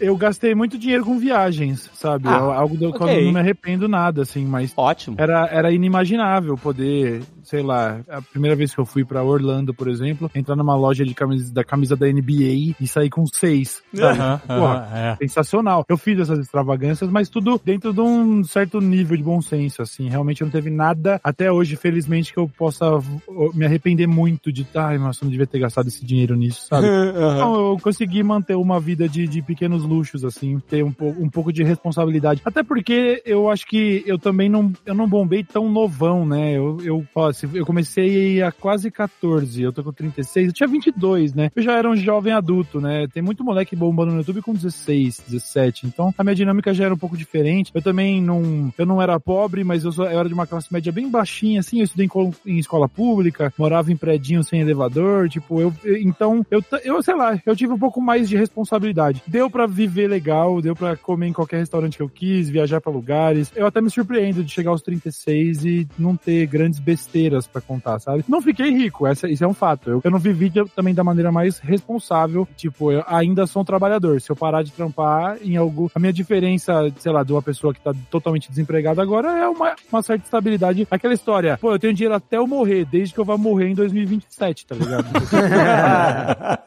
Mas uma coisa que eu lembrei aqui quando você tava falando agora, teve um período que você tava bem desanimado em relação a fazer conteúdo, a plataforma. Eu lembro que você tava bem pra baixo nesse sentido, assim, de várias vezes falar que pensava em, sei lá, abrir uma padaria e ficar de boas lá e tal. Hoje, aparentemente, você passou por esse período e você tá um pouco mais animado em relação ao conteúdo, pelo menos é o que a gente percebe. É, Na verdade, hoje eu compreendi que trabalhar é sofrer, né? Basicamente é. Conceito de classe, né? Cara, eu em 2020, eu tava completando 10 anos de YouTube. Cara, era quase um fetiche, assim. Eu sonhava em anunciar minha aposentadoria em 2020, sacou? O YouTube, infelizmente, o caminho que eu tomei, querer falar sobre assuntos espinhentos, né? Falar sobre política e me meter em todo tipo de controvérsia e ter falado muita coisa sem medir consequências. Então eu passei por alguma série de cancelamentos e o meu nome já apareceu nos trending topics por motivos negativos, acho que umas 5, 6 vezes, assim, sabe? Então aquilo deu uma deteriorada na minha saúde mental, assim. Eu, eu, eu tive em, em lugares sinistros, sabe? Nunca tive nenhum pensamento ruim, assim, de tentar me machucar nem nada, mas eu era uma pessoa profundamente ansiosa, angustiada. Era, eu tinha essa- realmente essa ideia meio mística na cabeça. Cara, eu comecei no YouTube em, se não me engano, 18 de março de 2010. No dia 18 de março de 2020, eu vou anunciar que pra mim deu, sacou? Eu tava realmente considerando isso. E aí, quando esse período passou, eu falei, ah, quer saber? Foda-se, agora, agora vai ter que ser com 20, vai. Sabe? Agora eu vou parar com 20, foda-se, vai, deixa que Pô, você olhou no relógio e falou, putz, dia 11. então. A gente falou a mesma coisa. Ai, 20 tá bom, né? Aí agora já estamos chegando no 20, né? 22 anos já. Estamos aí. Pois é, pois é. A cara do Azagal agora que você. Olha, tem que ter um Nerdcast Stories pra mostrar a cara do Azagal. Eu, Olhando pro longe. eu sou um idoso, né? Eu tenho 50 anos, gente. A galera aqui é toda novinha. Eu já tô nessa estrada há bastante tempo. Olá, meus queridos amigos. Olá, mãe, mãe, mãe, mãe, mãe, mãe. Mas você acha que você conseguiria, Zagal, só largar e, pô, viver a vida na fazenda Ah, conseguiria, conseguiria. tranquilamente, assim, sem falar, puta, saudade da. O que eu gosto de fazer, assim, eu não gosto da fama. Eu não tenho problema com as pessoas virem falar com a gente, porque eu entendo que é o reconhecimento do trabalho e Ah. tal. É, ent- então eu não, não tenho problema nenhum com isso, a pessoa vir falar com a gente. Mas todo histerismo e desespero que existe em, em torno da fama, eu não, não curto, não é a minha vibe. A, a fama, pra mim, é uma consequência. O que eu gosto de fazer é entregar um trabalho bem feito, sabe? Talvez disso eu viesse a sentir falta. Tipo, como a gente fez esse ano que a gente lançou França e o Labirinto, sabe? Já concorrendo ao prêmio internacional agora. É, foda. Caraca. E, e, assim, foi um trampo dificílimo de assim, trabalhoso mesmo, assim. Eu- outro dia eu fiz um cálculo, eu trabalhei 500 horas no França Labirinto. Cara. Caralho. Mas assim, quando ficou pronto, cara, a satisfação de você ouvir e falar assim, puta, é exatamente aí que a gente queria chegar, sabe? Isso me dá uma puta satisfação, entendeu? Outros trampos, nem tanto. É, a gente faz mais porque faz parte do trabalho, né? Assim É, como o Cauê tava gosta. Falando, sabe? Uhum. Mas assim, eu não tenho do que reclamar do trabalho que eu tenho hoje, assim, né? É, é, tem gente que, como o Lucas tava falando, né? Caminhoneiro, tem gente que, puta, tem trabalho braçal, trabalho Mas de escritório, que é muito mais maçante e sacrificante do que o trabalho que a gente tem. Mas assim, o dia que eu for me aposentar, eu não, vou, não vai ser um drama pra mim, sabe? Com certeza não. Mas você vai ter que buscar essa satisfação em algum outro lugar, né? ah, aí a gente vê, né? A É gente... pesca esportiva. Não, é, mas é, eu sempre tenho um problema com esse negócio de pessoas falarem, ai, mas se eu parar de trabalhar, acho que eu enlouqueço. O quê, velho? Vai fazer palavra cruzada deitado na rede. Você não precisa de muito pra achar outra coisa, sabe? Não é como se eu precisasse ter muito dinheiro pra, sei lá, substituir o, o prazer de pra trabalhar. Que porra é essa, sabe? Olha pra parede, é melhor do que trabalhar, sabe? É, Mas e assim, você consegue substituir essa obrigação de trabalhar para ganhar dinheiro por outras atividades, sabe? Tem vezes que a gente tá, a gente tá envolvido em muitos projetos. E muitas vezes os projetos não andam por uma série de fatores. Pode ser jurídico, pode ser criativo, pode ser, sei lá, fatores que muitas vezes fogem ao nosso controle. E isso às vezes me dá um puta desespero, sabe? Eu, caralho, não anda, a parada não anda. E aí, isso acontece com muitos projetos, muitas coisas, sabe? Me bate um desespero tão grande que eu falo assim, eu vou fazer uma parada que eu posso começar e concluir agora. Sabe é? Porque eu não aguento, é, é, assim, me, me chega a me dar uma agonia essa sensação que eu, puta, nada se conclui, Aham. sabe qual é? Tipo, o França Labirinto foi uma parada de quatro anos, sabe? É, foi. É, então tinha momentos que a gente, caraca, essa parada não vai acabar nunca, sabe? Nossa, eu, eu tive isso com a Netflix também. Nossa, de que. É verdade. É, com a então, é, você viveu uma parada muito parecida com, se não igual à nossa. Aí, outro dia, eu, eu tinha que fazer até um, um chão aqui que tem uma terra, e toda hora passava o cachorro, cagava tudo. Eu falei assim, caraca, eu vou botar um piso nesta merda. Aí fui na loja de material de construção, comprar uma porrada de pedra, enchi meu carro de pedra, vim até em casa e comecei a fazer o chão lá de pedra, e quando eu terminei, falei, concluí esta porra, caralho. Aí, entregue! Tá entregue.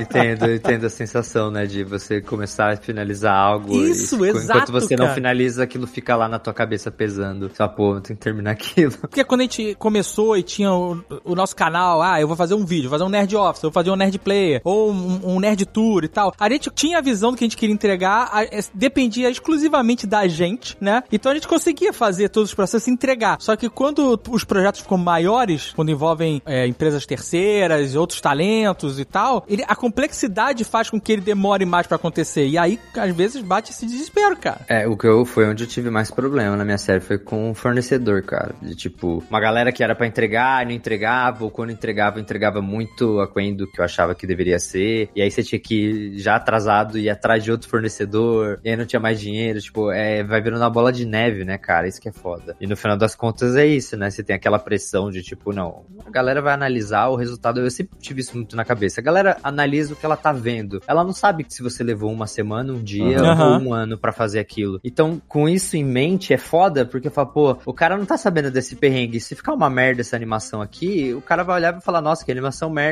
E é isso, é, é assim que ele vai julgar. Então, isso, isso me dava um peso de falar, não, isso tem que ficar minimamente aceitável aqui, não importa, é uma série da Netflix, não. A, a galera vai vir com a expectativa lá em cima. Isso me corroeu durante muito tempo também, de tipo, de, ah, levou meu crivo pra um lugar que não estava nem alinhado com o orçamento da série, entendeu? E aí isso começa a virar um problema. Mesmo porque não, era, não tinha só teu nome lá, tinha tua cara lá, né? Que tu fez questão de botar tua cara minha cara, e aí eu tava em todos os processos, então eu sabia que iam me, tipo, iam me julgar pelo resultado final de qualquer forma, né? Mas, é, mas é, não, não, não existe né, um crítico maior do que eu mesmo. É a pior coisa, assim, é, é como a série pra mim foi uma coisa importante pra eu aprender que existe um limite até onde a qualidade pode prejudicar o workflow do processo no geral, assim, com muitas pessoas envolvidas. Você tem que uma hora abrir mão Uhum. pelo prazo, pela Yeah. organização do processo. É, você mais tem importante. Que, eu acho que o mais complicado de tudo isso você ter que abrir mão, às vezes, do seu toque, né? Porque pra fazer coisas grandes,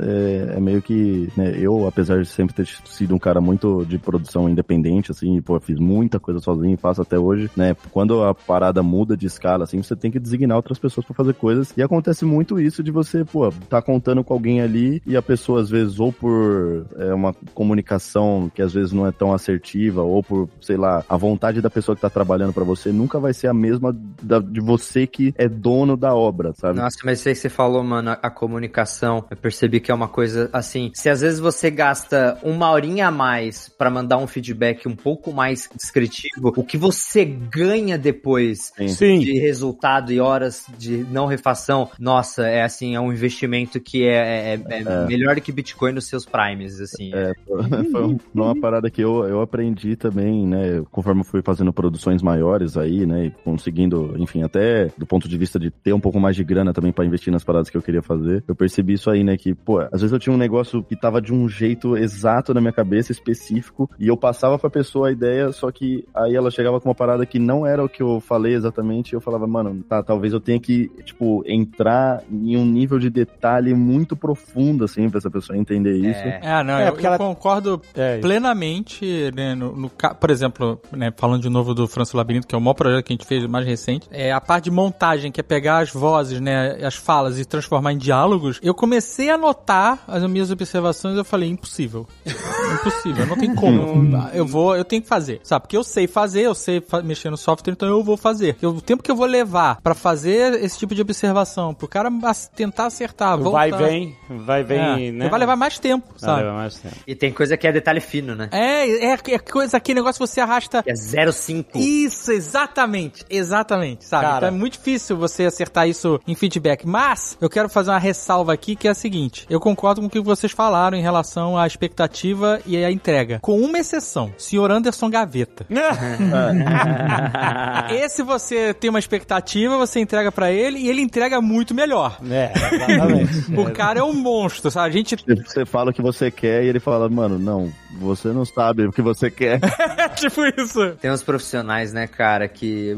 O meu da minha equipe que eu tenho esse daí é o, é o Dodoro e o Gabriel, cara. Os dois. O Gabriel Infante, que é. Meu Deus do céu, as ilustrações do cara, assim. Eu, eu peço uma coisa, sempre chega muito melhor do que eu imaginava. Mas acho que isso tá muito ligado a, tipo, por exemplo, aquele negócio de você, ah, você entender. Às vezes você leva um tempo a mais pra explicar as coisas pra pessoa não só fazer o que você tá pedindo, mas ela entender por que que você está pedindo isso, qual é o raciocínio, e ela vai aprender e vai incorporar isso. O Gaveta, ele já tinha essa linguagem que era muito compatível com a nossa. A loucura dele era diferente, mas era compatível. Então, quando ele aplicava a loucura dele, brilhava, porque ele já entendia a nossa linguagem. Ele tinha uma visão foda. Imagina, ele trabalhava na Seagulls Fly. Exato. Não, é. tinha- tem vídeo nosso, assim, que a gente, tipo, Nerd Tour e tal, que a gente mandava o material pra ele fazer e eu ficava ansioso pra ver o que, que ele ia entregar. É, que a gente Sabe? Porque fazia eu ideia. nossa, eu quero me surpreender com o que o É. cara vai fazer, sabe? E, por exemplo, quando a gente mudou pro Estúdio 42, o Gaveta foi, né, tipo, investir no canal dele e tal, que ficou maravilhoso, cada vez melhor. Eles sofreram até com o público. Você, ah, galera, ah, não é o Gaveta e tal, não sei o quê, porque... E no início eles estavam pegando essa identidade, tipo assim, trazendo coisas que o Gaveta, né, incorporou na nossa identidade mesmo. E aí eu fazia justamente o que você falou, Castanha. Ficava com eles, fazia call, escrevia textões, assim, pra explicar por que que a gente gosta dessa forma, etc. Justamente isso. Eles começaram não só a pegar, mas eles começaram, depois de um tempo, a trazer uma, uma identidade própria deles. Começaram a fazer umas animações que o Gaveta não fazia, começaram a, a- a, tipo assim, e aí criou um outra, tipo assim, é, parte do público se encantou por eles, parte do público que chegou meio que não conhecia o Gaveta direito, não conhece o Gaveta, só conhece eles, parte do público fica brigando. Vocês têm essa divisão de público que gosta mais de um conteúdo que você faz, mais do outro conteúdo que você faz, que você tá fazendo menos o conteúdo que ele gosta pra fazer mais do outro conteúdo. Vocês têm essa parada também? Eu mudei muito, né? Agora o meu projeto principal é o dessa letra show e a gente sabia que ia nichar muito, né? A gente sabia que criar um podcast em 2022, né? Que foi no ano passado. Passada já esse, passado esse mega hype dos mesacasts e tudo. Sabendo que eu já atingi um, um platô dentro do que eu me proponho a fazer, né? Eu acho que daria pra tentar explorar estratégias pra ampliar o público, mas já não era mais o nosso objetivo. A gente sabia que a gente ia reduzir o público. Então, existe uma total divisão entre quem gosta do Cauê taco de beisebol e quem Ah. gosta do Cauê podcast, entendeu? Sim. Fora quem ficou pelo caminho por questões políticas e tal, enfim, é uma, uma série de variações. Tem gente que me aborda até hoje falando, e aí, eu gostava lá do Cozinha Hardcore, e aí eu falo, nossa senhora, faz 10 anos que eu parei Hum, com isso. é. Acontece, entendeu? Eu sou o cara do momento vixe.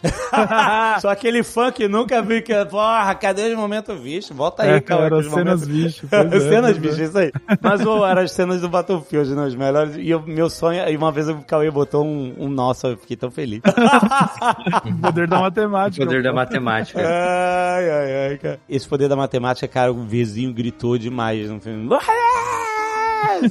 Nossa senhora. É, eu morava no, no quarto sala, no prédio universitário, que o meu vizinho era maconheiro, eu não gostava dele. Olha só como é que o mundo dá volta. E aí a parte de dentro, sabe aquela parte do prédio que é aberta pra dentro? Certo. Tipo o Hall. É, só que. Sabe aquele negócio que é fica janelas É dos tipo um banheiros? corredor de serviço, não uma área de serviço. Então, é, aquilo era uma câmara de ressonância de som, né? Então a gente jogando Nerd Player, teve uma vez que até saiu no Nerd Player o, o vizinho gritando, não sei o que, que. E eu, que sou o cara que fico todo, cara- o vizinho grita, eu fico, caralho, que merda, o vizinho tá gritando. O Azagal é o contrário, ele faz, ah, que é essa minha aí, filha da puta.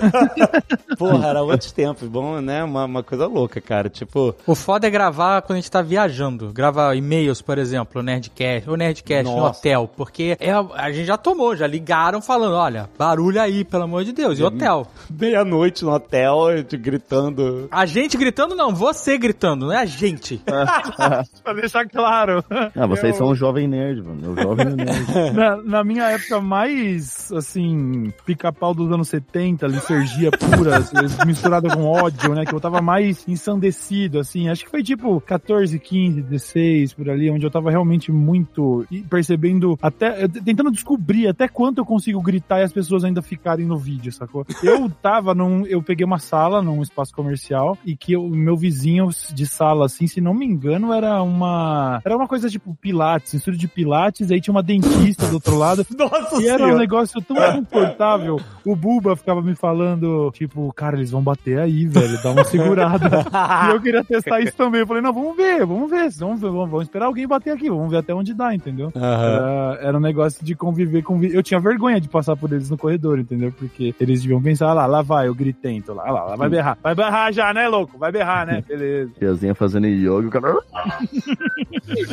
A gente, quando alugou um escritório aqui pra, pra ser estúdio, e nos Estados Unidos é uma parada, tipo, as paredes é tudo drywall, tudo de papel, tu escuta tudo, né? Uhum. É, furacão levar embora e você já montar outra ra- no rápido. Hum, é. E aí a gente só ia de madrugada gravar, porque nem fudendo, que tinha um escritório de contabilidade do lado, mas, putz, que essas paredes de papel não, não vai, vai dar merda pesada, e aqui a multa é em dólar, multa de economia.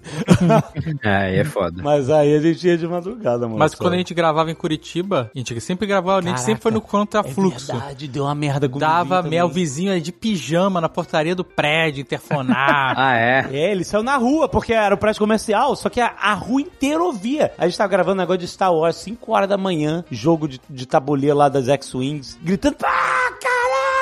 Tipo assim, cara, e a gente não fazia ideia de que esse som ia pra rua inteira. E aí, de repente, Ah. toca o interfone do escritório. A gente, como assim, interfone do o escritório? zelator, né? Com um voz de sono, ó, tem um vizinho aqui. de pijama. De Eu pijama, sou cara. apenas um mensageiro, ok? O vizinho ali. Não tinha nem como fingir, porque era assim, todo o prédio apagado e só nosso andar aceso, na nossa sala. Puta merda, exatamente. O cara sabia exatamente onde era. Cara, eu, eu acho que as pessoas, elas não detestam tanto barulho quanto elas acham. Eu acho que elas, sabe aquele negócio de você se sentir lesado e, tipo, meio que aquela postura da tiazinha que fala que quer falar com o gerente em toda loja que ela vai, que ela se sente minimamente desacatada, assim, tipo, ai, olha, o preço disso aqui tava não sei o que, aquela tia que anda de cachecol, Aham. dirige Sei. um Hyundai Creta, e ela segue todas essas diretrizes. E, cara, eu, por exemplo, eu não sei se é porque eu sou uma pessoa que sempre estive muito próximo do barulho, né? Eu sou música, eu gosto de fazer barulho, eu gosto de gente falando. Eu entendo que, pô, claro que não, não é justificativo pra você extrapolar, né? E talvez, sei lá, realmente estivesse incomodando. Mas, por exemplo, no meu apartamento antigo, eu acho que o cara, ele ficava com a mão no, no interfone, assim, e no momento que minha cadeira da- de jantar fazia. Ele já ligava na hora, assim. Já ligava na hora e ligava pro porteiro, o porteiro ligava pra mim e falava, mano, estão reclamando de barulho, então lá eu não podia fazer nada. Aqui onde eu moro é muito mais tranquilo, porque são menos apartamentos, o vizinho de baixo me conhece, aí não sei se ele tem uma tolerância e ouve as coisas acontecendo e não, não liga. Mas, cara, eu acho que você tem que ter uma certa tolerância ao barulho quando você decide conviver em sociedade, mano. Você não tá sozinho no mundo, tá ligado? Você tem que dar espaço para as pessoas. As pessoas às vezes fazem barulho. Mas Jovem Nerd é demais mesmo. Então, mas você acha que ia funcionar se eu, se eu mudar? Ó, eu mudar Pra mim funcionava. Lambda, lambda, Facilmente. lambda, né? E aí? Não, vou pra- Nossa! Bora lá. Isso foi amaldiçoado, nunca mais faça isso na sua vida. É, dá um pouco de medo, né? Parece um tarado. lambda, lambda, lambda. que horror. Mas eu lembro de um vídeo seu, puta, muito antigo, que você isolou acusticamente seu quarto, assim. Foi uma parada. Eu fiquei muito impressionado com esse vídeo. Eu, caralho, o que, que o maluco tá fazendo, velho? Era parede dupla, suspenso, gravidade zero. Uma parada foda, investimento fudido que tu fez naquele quarto. Pois é, fiz esse investimento três meses depois me mudei, fui morar sozinho.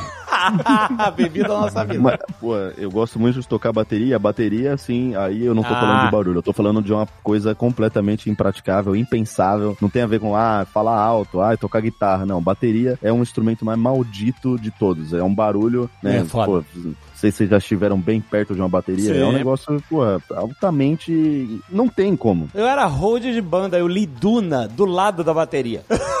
Na coxia. Ah, então você já tá. Já. Seu o cérebro tá ignorando já, igual a gente ignora o, a ponta do nariz. Cara, na- no 2020, uma música, que é aquele que eu gravei numa casa, no meio de uma colina, sabe? E, tipo, Uhum. esse lugar era, tipo assim, é Petrópolis que tem a serra lá no, no Rio? Tem Petrópolis Petrópolis e tem Teresópolis. É. É, eu acho que é Petrópolis, tem os três picos lá, acho que é o nome do lugar, que, enfim, mano, era um lugar isolado, a casa no topo de uma montanha, de um cara que era alpinista, o cara completamente ermitão, assim. Eu Ah. montei a bateria lá e eu, mano, falei, vamos gravar, legal, tô no meio do nada, mano. Deu umas duas horas de gravação, chegou um casal Não é que possível. veio andando de quilômetros. Eles falaram: Ah, é, a gente queria saber o que tá acontecendo, porque a gente mora ali, ó. E ele apontou num lugar que a casa dele tava com uns 2 milímetros de, de tamanho, assim, de tão longe que tava. e falou: A gente tem filha pequena, a gente não tá conseguindo dormir. Cara, a bateria, ela tava ecoando quilômetros. Meu Deus Nossa, do mano. céu, caraca. E o cara foi andando. Ele andou, ele fez uma cabeça. Eu acho que ele começou a ouvir eu tocando a bateria e eu consegui gravar umas duas horas, porque até ele chegar lá onde a gente tava. Caraca, brother, que loucura. Muito Ele falou, o que, que é isso? Vocês vão fazer um show aqui? Eu não tô entendendo nada. Imagina a cabeça do cara, né? O cara foi se mudou com medo do nada na Procura floresta. de silêncio. Essa bateria. Man, stop.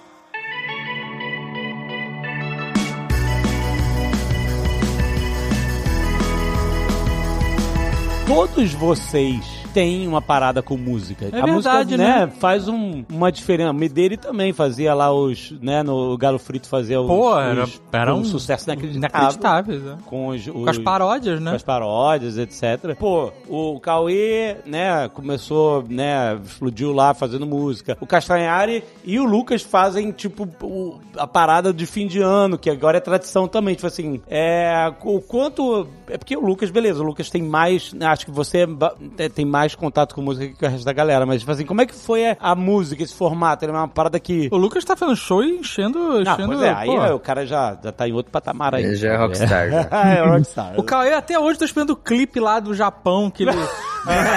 Das músicas que ele gravou lá. Qualquer dia. Desculpa aí, eu quero pedir desculpa pro produtor do Japão, mas isso não vai sair nunca, tá? Mas até hoje ele pensa, qualquer hora ele solta essa merda e, e me paga o que ele deve. Não vou, não vou. Tá no HD que Se alguém pode fudeu, soltar depois que eu morrer, tá bom? Mas, tipo, Castanhari tem um trabalhão, todo final de ano tem que ficar, caraca, tem que juntar tudo que aconteceu, fudeu, tem que e fazer música e grava, aí quando o cara grava e acontece outra coisa, tipo, puta, como é que é esse desespero no final do ano? Nossa, é chato. É- É que esse ano eu tô bem desapegado, né? Cada ano que passa eu vou me desapegando mais da internet, né? Nesse sonho aí de a- daqui a uns anos também me retirar em grande estilo. Aí a Zagal Castanhari tá sempre um passo na frente, cara. Ele tá nesse negócio de... Porque o Castanhari, diferente de todos nós, ele é focado. é verdade, isso é verdade. é neurótico louco. É, mas a parte da retrospectiva que eu faço é a principal. Tem duas coisas principais, assim. A, a principal é a animação, que é a minha paixão. Eu sou apaixonado por animação, era minha profissão antes, é o que eu estudei, então eu, eu gosto muito de fazer mesmo. Então todo o processo da retrospectiva, na parte de animação, dos storyboards, de- dos concepts, das ideias, que, como a gente vai zoar, as coisas que a gente vai esconder na, le- na, na letra. Tipo, esse ano a gente tá fazendo, né, com. Vai, vai ter a participação do Kevin e o Chris, né? Ele vai cantar. E aí, pô, fazer os concepts do Kevin e o Chris, pensar na, na ideia do clipe, tudo isso pra mim é a parte mais, mais da hora. Eu gosto muito de música, mas eu estou completamente. Eu tenho total noção de quão desafinado eu sou e como eu não tenho talento nenhum pra música. Mas eu, querendo ou não, eu tenho um ouvido bom. Pode não parecer, mas eu tenho um ouvido muito bom, assim. Eu, eu posso talvez não conseguir chegar numa nota, mas eu sei que eu não consegui, eu sei que tá uma merda. E eu sei como tentar arrumar, talvez. Então, como eu gosto de audiovisual, eu gosto de audiovisual, então eu me atento a todas as etapas, eu gosto de todas as etapas, eu sou chato. Então, o processo pra mim é interessante. E, pô, se- eu tô- comecei a fazer a retrospectiva em 2015. Estamos em 2023. A cada ano, cara, você aprende, você... Pô, a, retrospectiva de- que o Lucas participou, inclusive, a de 2021, é, eu fiz várias músicas, pô, eu aprendi a tocar teclado na musiquinha lá do Bob Burnham, lá do Inside, Welcome to the Internet. Eu aprendi Aham. a tocar o tecladinho só pra gravar a retrospectiva. Eu nunca tinha relado num teclado na minha vida.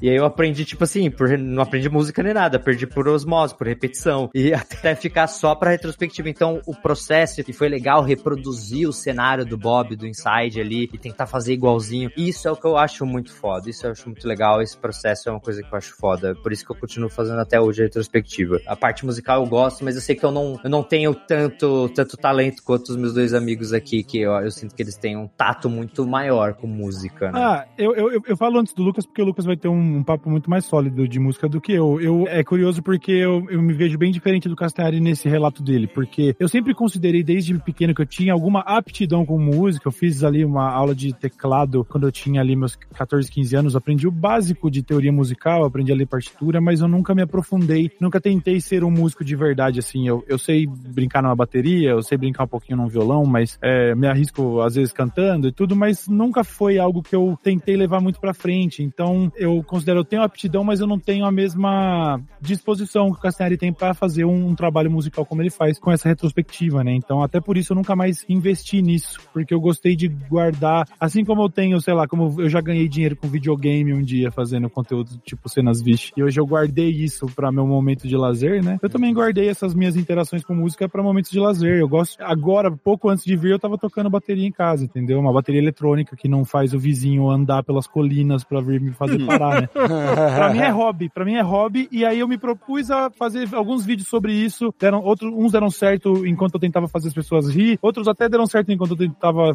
atingir outras emoções das pessoas. Eu tentei me levar a sério também em algum momento, fazendo uns sons e tudo, mas não é algo que eu vejo assim como ainda falta muito, não, sabe? Eu vejo mais como um traço dos meus gostos, da minha personalidade. Eu gosto de ser reconhecido, que nem o Castelli falou, ah, é, você tem esse talento, é legal, pra mim tá suficiente. Eu não, eu não sei se eu vou fazer muito mais disso. De tempos pra cá, eu comecei a realmente pensar, muito impulsionado pelo Lucas, porque o Lucas tá começando um novo movimento, né? Tem, tem vários momentos que a internet já teve início de movimentos, assim como foram os mesacasts, os podcasts, os vlogs e tudo. Agora o Lucas tá, é, é, tipo, o Lucas tá batendo a peixeira num mato que é de creators, youtubers que têm aptidão pra fazer música e que não querem fazer disso só uma micagem, só um vídeo engraçado, que querem fazer disso realmente algo substancial, né? O Lucas realmente lotou casas pelo Brasil e o que ele fez no último show da turnê lá, que número da turnê era? Era o show 50, se não me engano, Lucas? 65. 65, né? Que foi do espaço Unimed, né? E aquilo lá foi um negócio monumental, sabe? E aí eu tava, inclusive, falando com o baterista do Lucas esses dias sobre como no começo eles tinham dificuldade até de vender o show pra uma casa. E agora isso mudou de cenário, assim. Eles estão lotando casas que artistas consagrados já não conseguem, entendeu? Então, isso tem subvertido essa minha ideia de que era só um hobby, porque a- o produtor do Lucas, produtor de eventos do Lucas, é um cara que foi meu agente por muitos anos. Um abraço pro Fábio Tume, que é um cara muito foda. Ah, pô, o Fábio é foda demais. Pois é, ele tava. Ele, Ele tá com o pessoal do Manual do Mundo agora, né? Sim, sim, E aí ele também tem me pilhado falando, Cauê, o que, que você tá esperando? Você já tem aptidão. Cria um produto e vamos fazer show também, porra. Então, é, assim, é papo de. Desde que o Lucas entrou realmente nessa, vamos dizer, no último ano, assim, começou a me dar um comichão. Eu falei, tá bom, quem sabe? Ó. Quem sabe eu não vá pro estúdio, tento fazer alguma coisa e tal, entendeu? Ah, pô. mas não é. Nunca, Legal. foi. É, pois é, mas assim, é isso. Foi sempre um bom hobby que deu certo em momentos, sacou? Mas acho que o Lucas vai ter um relato muito mais interessante pra falar de música. É, eu, eu fico muito feliz de me, me ver sendo esse comichão aí, não só pra você, mas pô, pra rapaziada aí, pro Zero, pro próprio Defante, que também já falou isso pra mim, né? Uhum. Tipo, acho que sonhar é muito legal e, enfim, poder realizar essas paradas aí é muito legal e eu acho que, mano,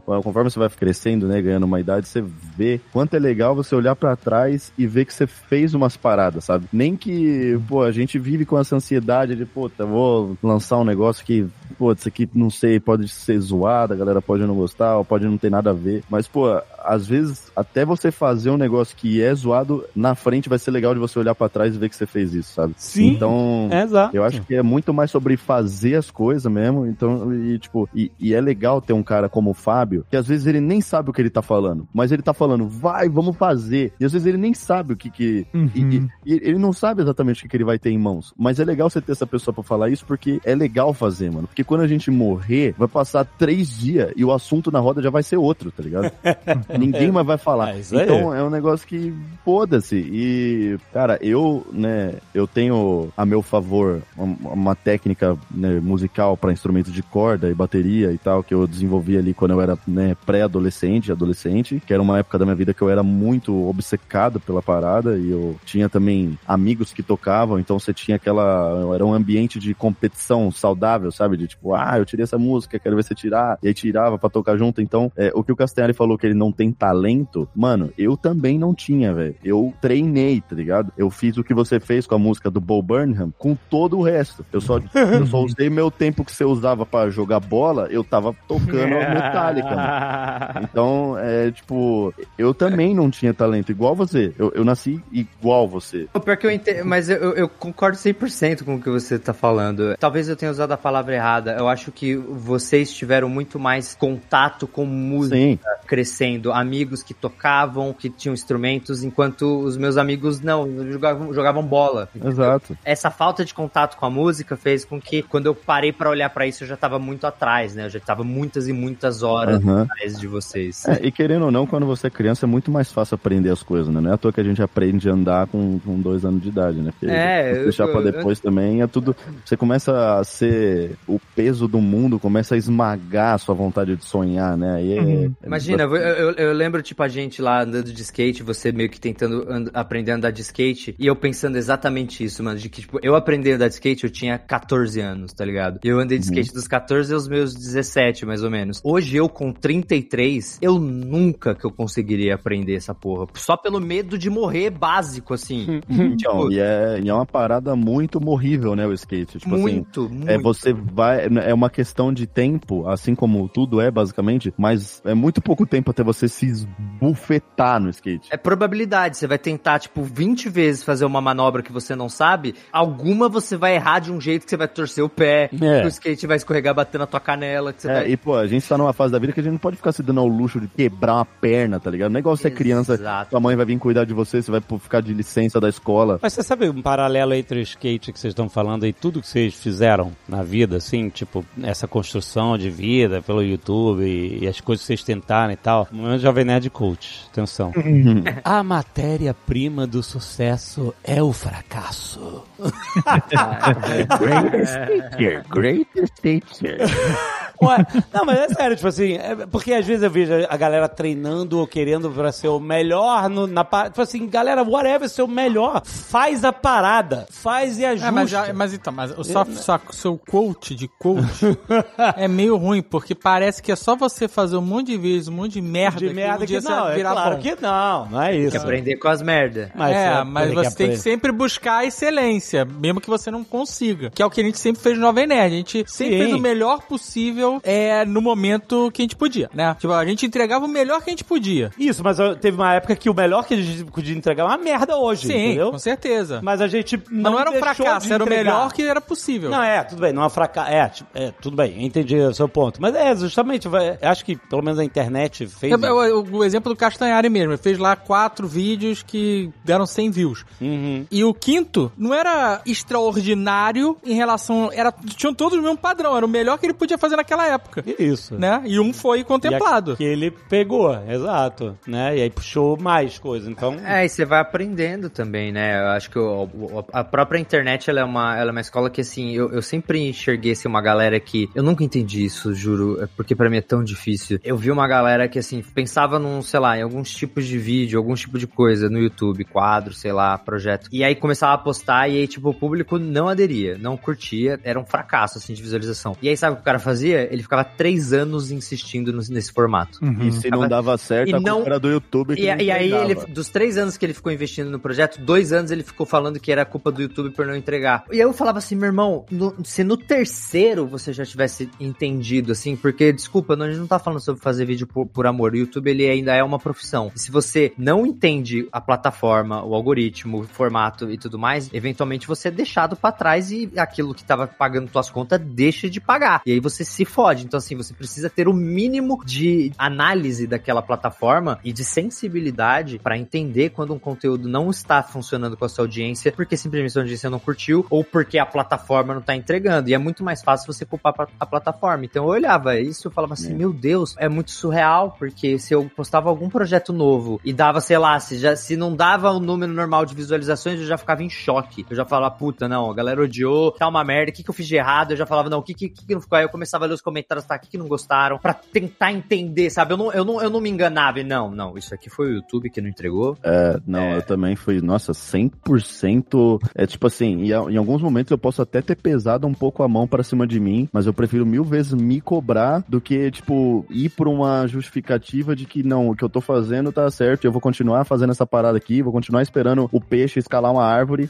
Mano, teve o. Lembra, o, o Polado ele desenvolveu um aplicativo de celular pro YouTube mandar o vídeo pra. Porra, tá ligado, mano? Tipo, eu, pra mim é muito simples, mano. Tipo, se não dá certo, é porque não é bom, mano. Tipo, Tem que ter muita humildade, cara, no YouTube. Tem que ter muita humildade pra olhar e falar assim, beleza, é isso, não ficou legal, a galera não curtiu, não foi uma ideia tão boa quanto eu achei que, que foi. Ou, ou você pode ter uma abordagem que é, eu vou fazer isso aqui porque isso aqui é meu hobby, sacou? Isso, então, cara. tudo bem. Pô, vocês não estão É. gostando? Foda-se, eu tô. Beleza. Você não vai Exato, pagar a isso é conta com outra isso, mentalidade. tá é isso, é outra abordagem. Eu, eu, eu, eu gosto de acreditar que houve uma grande coincidência entre o que eu queria, o que eu acreditava que era legal e as pessoas falarem, pô, pior que é legal mesmo. Eu não sei se eu teria competência pra falar, tá, isso aqui não é legal. O que, que eu posso fazer para agradar vocês, então? Eu teria simplesmente continuado falando pra ninguém, É. trabalhando na- no ramo de publicidade, bola pra frente, sacou? É, Eu não sou esse cara muito profissional até hoje, que olharia assim pro meu produto e falaria, hum, como posso modificá-lo para fazer chegar em mais pessoas? É, não, eu não, não. Mas sabe o que é uma parada que é curiosa, assim? A gente sempre falou sobre isso aqui. Tinha uma época que era uma choradeira do cacete, porque, ah, YouTube não entrega, não dá o sininho, ele desinscreve os inscritos. Tinha todo um drama na, na plataforma. E o, o nosso ponto era que, cara, a responsabilidade de ser lembrado pelo público é sua. é, irmão, porra, vai entregar delivery, caralho. Né, meu Porra, tá aí. Vai levar teu vídeo no gravando pendrive na vídeo. porta de todo mundo. Tá gravando um vídeo, mano. Tá gravando um vídeo pra internet, tá reclamando. Tipo assim, puta que pariu, né? Vai, mano, ó, motoqueiro indo levar comida pros outros, tomando chuva aí, e você tá reclamando que o YouTube não Sol entrega seu testa. vídeo, mano. É, não, é, é, uma, é uma coisa assim de ter realmente, de não entender a, como a gente realmente tem privilégio de ter essa profissão assim e não dar valor a ela. Porque Sim, pra mim pra isso caralho, é nossa, não é dá valor. absurdo. Você consegue uma comunidade, você consegue crescer o suficiente pra fazer o seu nome e aí você começa a culpar a plataforma pelo seu próprio fracasso. é. Isso nunca entrou na minha cabeça. Assim, o, o YouTube está me boicotando porque eles estão com medo do que eu vou me tornar se eles me deixarem. É, exatamente. Eu, eu sempre me fudi com monetização, eu sempre ch- chorei muito com a monetização, porque até hoje eu não acho justo a forma com que a monetização. Sim, mas é uma YouTube- coisa completamente E é, diferente. é, é outra história, é brigar pra que uma ferramenta do YouTube funcione melhor, né? Mas. A ferramenta que proporciona você continuar trabalhando, né? É, Diferente exato. do, ah, ela não. Ah, eu Cauê, eu tentei dar like e meu like não foi. Aí eu vou lá e posto um print. Como assim, YouTube? Não tá registrando meu like. É, E aí, YouTube, vai ficar assim mesmo? É. Marca o arroba.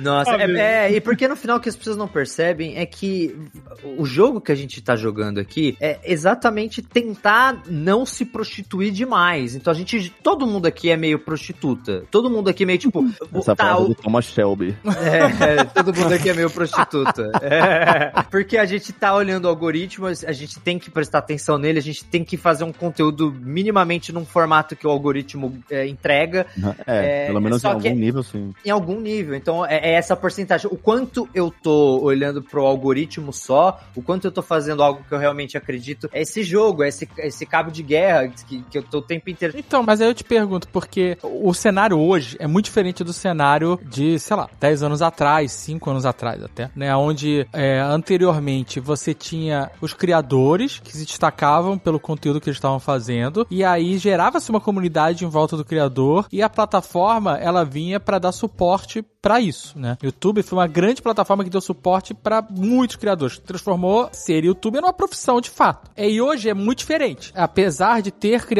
e ter a pessoa fazendo conteúdo legal, a gente tá muito mais dependente do algoritmo. Ou seja, é, o, o exemplo que eu dou é o negócio do React, né? A gente tem o Instagram e tal. Se eu posto um Nerdcast Stories no Instagram, conteúdo original, meu, eu vou lá e posto no, no meu Reels. Ele dá, sei lá, 50 mil, 60 mil views. Se eu pego e faço um react de uma senhora fazendo crochê.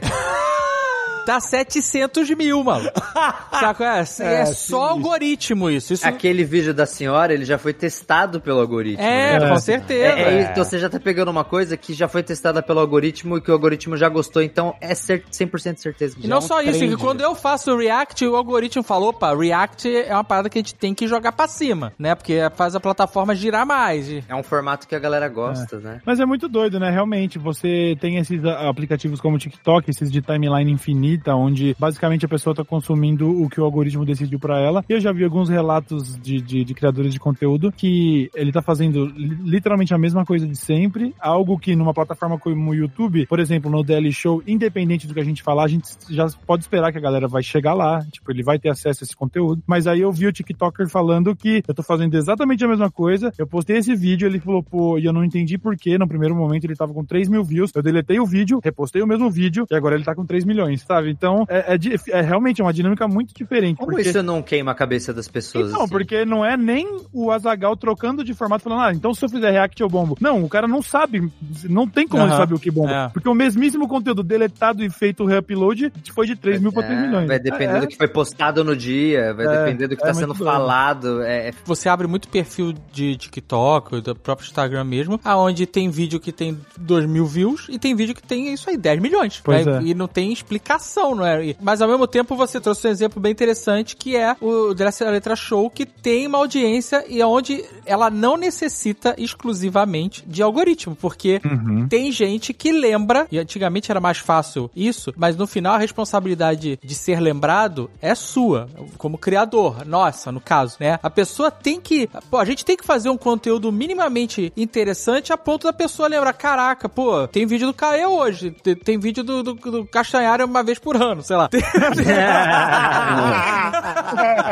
do Lucas também, o Lucas também. O Lucas também é dessa, vou- dessa Lucas também vertente, sabe? mas vou voltar. Mas, tipo, tem vídeo do Jovem Nerd toda quarta-feira, sabe? É uma responsabilidade de. Nossa, a gente sempre entendeu assim, sabe? E hoje, com certeza, é mais difícil porque o, o algoritmo, hoje, ele é uma realidade muito mais intensa. Mas, mesmo assim, mesmo no Jovem Nerd, tem gente que toda quarta-feira lembra que é dia de Nerd Office, sabe? E é uma responsabilidade nossa que a pessoa lembre da gente. Porque, por exemplo, TV a cabo não fica mandando notificação pra você pra avisar que tem episódio novo, né? Tem marketing e tal, mas, mas não tem a ferramenta em si, como as pessoas jogam toda a responsabilidade em cima, por exemplo, jogavam, né, em cima do YouTube, né? Ah, o YouTube não está notificando que tem vídeo novo e tal. Uhum. Não é responsabilidade do YouTube no final das contas. É responsabilidade nossa. E eu vejo muito esse movimento de antes e depois. Antes era muito mais sobre a imagem, sobre uma comunidade que se criava em torno daquilo. E como hoje em dia é muito mais sobre o algoritmo e como isso guiou completamente os conteúdos que são produzidos na internet. Pois é. E você vê, assim, uma geração que, que cresce bem. é, não é mais sobre a criação de conteúdo, é sobre, tá, o que dá view, o que não flopa. É, a Pois palavra é. flopar, ela é nova. Não existia flopar, flopou no YouTube, porque era todo mundo tentando fazer estilos de vídeos diferentes e, e a galera era atraído muito por isso, né? Por lá, esse, esse lugar livre pra gente criar e tudo mais. E aí, uma vez que isso vira um lugar onde todo mundo enxerga que dá pra ganhar dinheiro, aí já tem essa primeira mudança e depois o algoritmo muda e por conta dessa primeira mudança faz com que as pessoas mudem o conteúdo por causa do algoritmo. Então é,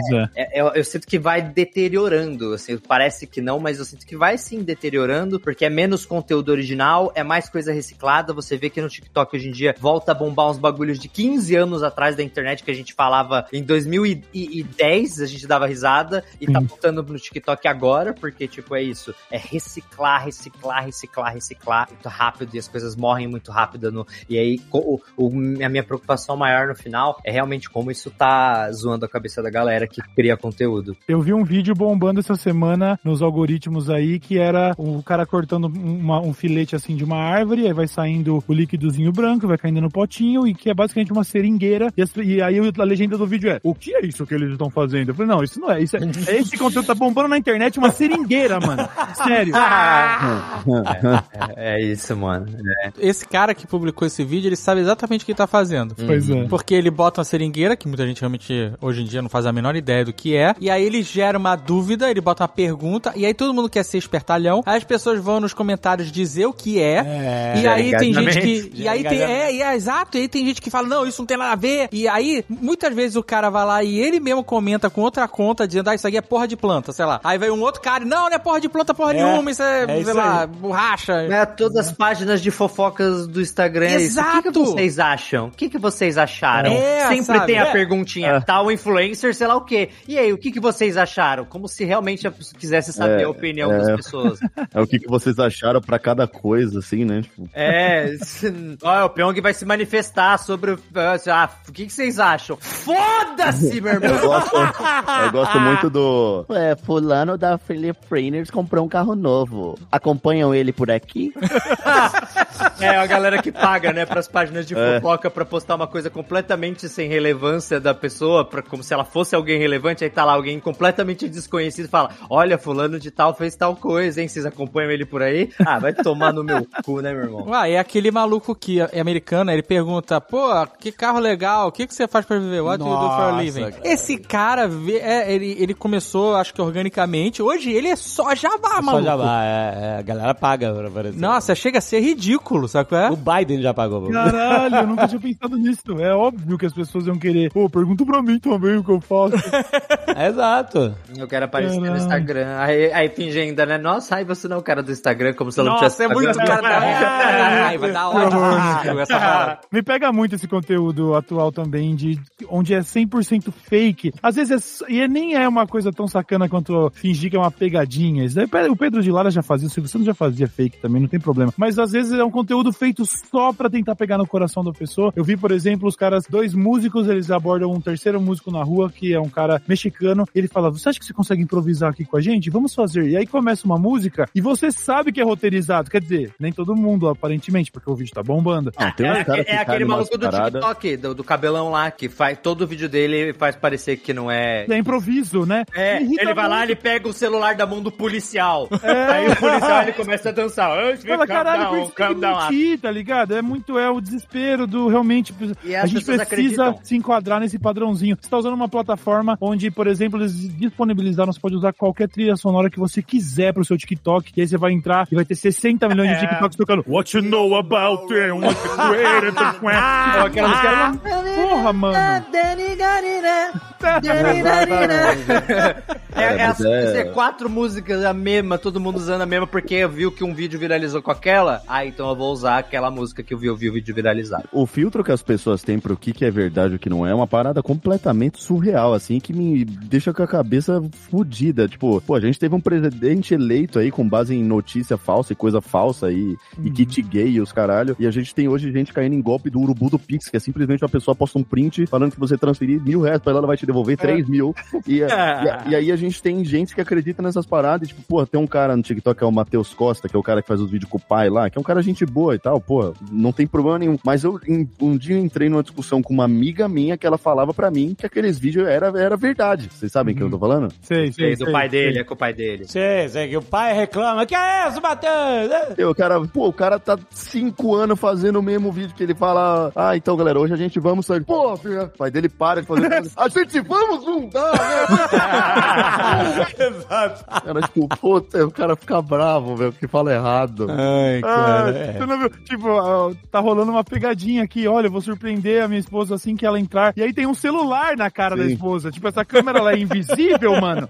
Você sabe que é fake, pelo amor de Deus. Isso realmente me faz é, me sabotar menos. Porque eu penso, caralho, realmente, né? As pessoas estão dispostas a acreditar em cada merda. Mas é, é um condicionamento. Acho que no fundo essas pessoas até sabem que elas estão chapando, tá ligado? Só que elas preferem viver essa realidade porque é, às vezes a, ver- a verdade é muito mais chata do que uma história legal. Né? Vale a pena aqueles 10 segundos de dopamina que ela vai gerar, entendeu?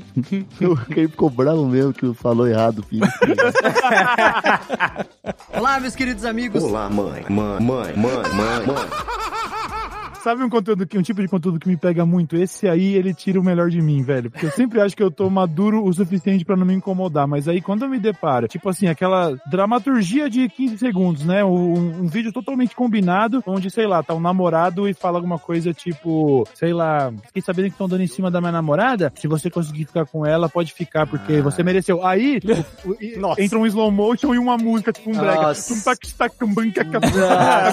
E mano, slow isso motion tipo, do momento da lacração, tá ligado? Nossa. Nossa, isso aí me Eu rouba um- muito a brisa, Eu mano. tenho um que me pega, que Eu é acho o- muito foda. Que é o quando tem um cara, tipo, é um vídeo viral em cima que é pra passar uma mensagem, alguém ajudou alguém, e aí tem alguém embaixo assim, olhando, aí a pessoa tá olhando, tipo assim, pra câmera, aí as coisas vão acontecendo no vídeo de cima, aí ela pega a mãozinha e bate na cabeça assim na testa. Tipo, ela É bate o assim, react hum, mais preguiçoso do Ela mundo. bate a mãozinha na testa. É, tipo, o hum. react mudo. Ela olha pra tela assim, hum, aham. É o mímico. É o mímico. Eu chamo de mímico. Eu odeio, cara. Sim, Não, sim. é o mínimo. É o mínimo. É o mínimo do mínimo do mínimo. Assim, é o mínimo do mínimo. Porque o cara podia colocar aquela reação em qualquer vídeo possível. E ia funcionar, tá ligado? Aquilo me pega de um jeito, mano. O que me pega é quando existe alguém faz algum vídeo original e aí começam as cópias nacionais. Nossa. Ah, é. Cara, e que ódio que me dá, cara. Primeiro teve aquele cara, te- teu, esse ficou muito famoso, que a pessoa leva uma bala, um bombom, e aí faz um fist bump assim. Sim, sim. E aí quando dá o fist bump, abre e tem uma bala, aí a Aham. pessoa recebe a bala e fica feliz. Aí tem um curitibano que resolveu fazer essa parada em Curitiba. Ah,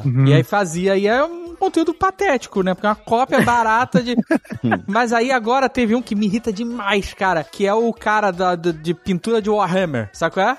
esse, Esse cara fez um conteúdo legal pra caramba. Vocês já viram esse? Não, não Ele conheço. pega cenas terríveis de Caras tomando toco. tomando toco, então é tipo, claramente é um, são amigos, né? Um menino e uma menina, normalmente amigos. E aí, no vídeo original, em algum momento o cara entende que tem uma condição de pegar a menina, e aí quando ele faz o movimento, ela dá um abraço, ela É. desvia e, sabe, friend zone nele. Certo. E aí o vídeo corta automaticamente pra esse maluco que chama, faz uma mãozinha assim te chamando e fala: aprenda a pintar o Warhammer. É maravilhoso o vídeo Ele tá cara. vendendo melhor, cara. É muito foda. Ele tá vendendo curso de pintura de Warhammer. E aí os caras já pegaram e já estão fazendo versão nacional desse vídeo, É, cara. É cara. puta que pariu, me dá um ódio dessa cópia barata, sabe qual é? Do- Mas, ó, a gente fez uma cópia de conteúdo americano, mas ela é boa. O quê? O que manda língua? É. Mas a gente, o primeiro vídeo falou que era inspirado Sim. no Hot Ones. Só que bom, porque o Hot Ones eu acho chato. O cara é chato demais, brother. O cara entrevista Matt Damon, os caras de Johansson, essa galera gigante. E ele é chato, cara. Tipo, puta que pariu, cara. E aí eu falei, vamos fazer uma parada mais maneira que essa. Uma versão de bar brasileiro com samba no fundo, Siocá. E as pessoas, sabe, é uma cópia, mas eu gosto muito mais. Eu sempre fui a favor, tipo assim, formatos você consegue pegar e você consegue adaptar e trazer a tua parada. Tipo, ah, tem um Uma parada diferente, a gente fez uma parada diferente. Eu já fiz muito isso no o meu Anima Beats lá, era o Dorkly. Aham. Só que, pô, as ideias eram todas originais. É, exatamente. Escrevia, animava, era- mas é isso, o formato. A parada é copiar igualzinho. Tipo, você não Igualzinho. fazer, é pegar lá o negócio, ah, beleza, é isso, e, e replicar, assim, ó, pá. Aham. Isso, tem de muito canal no né? YouTube que faz isso, assim, de, até com vídeo, assim, que pegava os vídeos, usava até o mesmo insert, irmão. É, tem. Tinha? E os que canais gringos, assim, reproduzia o vídeo gringo e, nossa, isso me pegava. Tinha os canal gringo que fazia, tipo, o, todo a identidade de nerdologia e fazia pra falar, sei lá, de Fórmula 1, sei lá mais o que. Tipo, Ah, rolou. Muito igualzinho, muito engraçado. Os canais brasileiros também. É, tem sim. Sério? Opa! Opa. Até a thumbnail o cara copiou do Looper lá, eu lembro. Caraca, eu não vi esse. Mas tem uma influenciadora agora, o nome dela é Joyce Miller. E o dela é incopiável. A Joyce do Pai Sem Camisa? Isso. A Joyce é maravilhosa Puta, é demais. muito bom, vocês já viram? Joyce é pérola dessa nova geração. Ela é Joyce Miller, ela, ela faz um vídeo onde ela começa com. Ela faz uma voz, parece uma dubladora, ela faz uma voz meio de dublagem, assim, é muito Maísa. boa. Ela fala: Meu nome é Joyce, eu sou filha do herói sem camisa. E aí ela conta um- uma maluquice que o pai dela faz. Pega a panela de pressão e transforma em churrasqueira, mas maluquice. É excelente, gambiarra. cara. E esse é incopiável. Incopiável. Ela é pe- E ela começou a fazer mexame maravilhoso. Não, é Fez de- demais. de geladeira. No Pai Sem Camisa tem a geladeira de- desde 1965, funciona até hoje. Meu pai, sem, eh, como que é o nome dela? Joyce? O pai, Joyce era- Miller. Eu caí numa cantora de sertaneja, que que não é ela. Não, não eu é. caí, não. É Joyce Muller, né? Isso, com dois L's. Ah, ela é incrível. Raquel Joyce Real. Y. Meu Deus do céu, que fenômeno dessa geração que é Raquel. Eu tô ligado, ela tô ligado, ela tô ligado. Sim, sim, sim. Lista do- do- dos que estão chegando no inferno? Lista de fevereiro de, de- de- Cara, ela é. É que o Castanhari tem esse negócio, ele tá offline, ele tá vivendo uma vida Invejável, uma vida invejável, invejável. né? Ele não tá sabendo das paradas. Essas pessoas são incríveis, cara. São, olha, talentos maravilhosos que merecem todo o sucesso do mundo. E são joias desse mundo novo, que é muito difícil, né? Que é Esse aqui é triste, né? Tipo assim, tem tanta coisa ruim hoje em dia, tanta merda, que aí as coisas boas ficam encobertas de merda e aí você não consegue ver. E aí, tipo, como é que você acha, tipo, a galera legal, assim, sendo que, sabe, você abre da preguiça e você para de procurar. É, mas é, Pô, mas eu tem... sigo um cara no. Eu, eu sigo um rapaz no, no TikTok, no Instagram, que ele faz vídeo de ciência, científico, assim. Ele é um estudante de, de. Acho que ele estuda física. E, meu, é um moleque loirinho, assim, que ele pega, sei lá, o Xandão da Terra plana falando das merdas, ele pega o vídeo do cara e reage explicando, falando das merdas. Não, isso aqui ele fala besteira, isso aqui. Só que ele usa uma linguagem jovem, assim, completamente direta, palavrão. Acho incrível, Eu mano. sei quem é, eu sei quem é, eu Sabe, conheço. é o eu, Pedro Primac. é, eu troquei uma Pedro Primac. dias. É. Muito bom o conteúdo dele. É conteúdo científico, mas pra jovem, assim, ele fala numa linguagem, ele zoa, e ele fica reagindo a, a- a- sabe, esses terraplanistas, esses caras que, ah, é o cometa que vai destruir a Terra NASA. Aí faz um vídeo lá, NASA mostra o cometa que vai bater na Terra no dia tal. Aí ele vai lá e faz um vídeo reagindo, zoando, falando nada disso. E aí ele explica, muito legal. É legal porque esse, esse rapaz, Pedro Primac, ele. é, eu interagi com ele esses dias porque ele postou um print que ele tá no top 3% fãs do Daily Show. Ele ouviu mais de 8 mil minutos de Daily Show. Olha! legal. Da hora você falar dele porque eu troquei ideia com ele esses dias. É, eu comecei a acompanhar, mano. Drizzy que me indicou. Vocês falaram tudo que pega vocês, já que você mencionou isso, do terraplanista, a coisa que mais me pega hoje, que o meu TikTok é ba- basicamente só isso, são debates ao vivo de ateus contra, tipo, a terraplanista, sabe? Tipo assim, a galera, ou a galera muito bitolada de Bíblia que acredita, tipo, literalmente, a Terra tem 6 mil anos, essas paradas. Eu adoro ver isso, cara. Cara, olha, procurem aí no TikTok Planet Peterson. Ele é um professor, enfim, universitário e tal, ele divulga ciência. E ele é um dos caras que mais debate com essa galera. E ele é bom argumentista pra cacete. E é divertidíssimo. É um guilty pleasure. Eu mando isso pros meus amigos Fernando Holly, etc e tal. Ele fala, como é que você tem saco de ver isso? Eu falei assim, eu não sei, cara, isso me dá prazer. entendi, é, entendi. Não faz kink shaming comigo. Isso me dá prazer. Não tem problema. Eu gosto de ver vídeo de valentão que você deu mal tomando porrada. ah, é uma delícia. É, é, eu tenho aquele Fight Heaven no Twitter. Tem um é, tem uma Twitter. página no Fight Twitter, Heaven, né? maravilhoso, que é só disso, é só porrada de valentão se dando mal. E eu adoro isso, mano. Só uma coisa na internet me dá mais prazer, mas que está difícil, é difícil conseguir hoje em dia, que é Cauê Moura lendo Vagas Arrombadas. Puta que, cara, isso é dia, o dia que chega o Vagas Arrombadas, o vídeo de Vagas Arrombadas, que é raro, né? Eu falo assim, "Ih, é hoje, é hoje. Bota, encho a banheira, boto velas assim, Todo ritual. sabe, rosas, e aí, cara, eu vejo Cauê reagindo a vaga da arrombada, cara, é uma coisa, realmente, é uma orgásmico. Eu sabia que a criação do Dessa Letra Show ia acabar ocasionando nisso, né? Eu não ia conseguir conciliar perfeitamente as duas coisas. Não, eu entendo. Cada um tem fases, e etc. Eu sempre falei que eu faço pelo tesão de fazer e nunca foi pela grana e tudo, e as pessoas podem ver isso nos números, sabe? Porque eu poderia ter muito menos trabalho, é, em vez de estar aqui todos os dias da semana fazendo os episódios que acabam tendo, sei lá, 70, 80 mil acessos, eu tenho um canal parado, que é onde eu poderia fazer vídeos de 300 mil acessos, mas eu tô, tipo, realmente no negócio do Daily Show. Não, você tá com tesão de fazer o negócio, exato. Faz, cara, é isso. É confortável, é gostoso, mas eu sinto essa falta também, sabe? Eu gosto de produzir esse tipo de conteúdo. Na verdade, o Buba é o grande responsável por a gente ainda conseguir fazer o mínimo, né?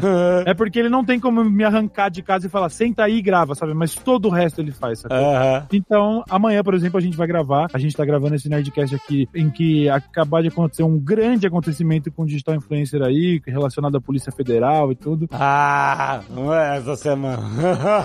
Amanhã a gente tem um vídeo pra gravar e tal, então a gente planeja ter um ritmo máximo do ano que vem aí de 2024, onde a gente possa pelo menos ter um umzinho por semana, né? Pra não Porra. deixar ramelar muito, que é muito legal mesmo. Eu só, ó, sábado de manhã, que é o dia que eu vou comprar pão francês aqui no mercado brasileiro. Aham. Esse caminho deu até o, o pão francês com o Cauê gritando. Isso é, um, é, é uma manhã perfeita. Uma manhã, sabe? Muito bom. É, é o Raindrops Keep Falling on My Head, tá ligado? Tá andando sorrindo assim pela rua. Ó, mas eu quero falar um negócio. Eu acho que eu não lembro se eu já falei com o Cauê, mas eu vou falar de novo aqui. Que é uma parada que me deixou anos sem entender e agoniado. Porque o Cauê, o Cauê tem um negócio de, de ser o, o, né, o- a agressão que tá na nossa garganta, né? Aquela coisa que a gente deseja, o Cauê libera pra gente e tal. Pô, que isso, que isso, pô. Aquela coisa que você deseja, eu libero pra você. Mas é exatamente isso. Aí o, o Dessa Letra é um nome incrível. Tipo assim, a, a ideia, tipo assim, imagino que você vem, tipo, desse termo coloquial, tipo assim, desce a porrada, né? Tipo, que a parada é agressiva, mas eu vou descer a letra porque, tipo assim, eu vou usar o, argumentos, eu vou falar, eu vou gritar, eu vou denunciar, essas coisas. Desce a letra, vou descer a letra em você. Um nome incrível. Aí o Cauê, quando começou a diversificar, aí tinha o Desce a Letra, que era, tipo, sei lá, segunda-feira, né? E tinha um, um assunto específico. E aí o Cauê começou, ah, quinta-feira eu vou fazer um apanhado de várias notícias e chamou de Giro de Quinta. Perfeito. Maneiro, mais conteúdo, etc. Aí o Cauê parou de fazer o Desce a Letra e ficou só no Giro de Quinta. E eu falei que... Caralho, transforma o Giro de Quinta em Desce a Letra, porque esse é o nome mais foda. Que mané, É. Giro de Quinta, caralho. O nome do canal é Desce a Letra. Não jogue fora este nome genial. E aí ele ficou anos. O e nome eu- do canal é Cauê Moura. Ah, é, Cauê. Agora, agora. É, depois, né? O YouTube permitiu mudar lá pra frente, mas passou muitos anos realmente sendo ali o Desce a Letra, mas não tinha mais esse quadro. Mas Né? pelo menos o Desce a Letra Show trouxe de volta o legado deste nome incrível. E a vinhetinha, a vinhetinha, né? Desce a letra. É, pois é, pois é. É, não, e a música assim, tan, tan, essa música eu aprendi a amar. Sabe por quê? Porque eu entendi o contexto. Essa música, imagina aquela foto de uma escola de ricos e estão todos os filhos de- com gravatinha, estilo Harry Potter, todos com o cabelo lambido pro lado, todos iguais e tal. E lá no fundo tem um moleque assim, com a língua de fora, fazendo hang loose, ah, assim, tipo, sabe, escondido. Essa música é esse moleque, entendeu? Ele é o caos que vem colocar ordem no mundo, entendeu? Ele é o caos necessário. Ele é o grito na nossa garganta. Porra, caralho, Cauê!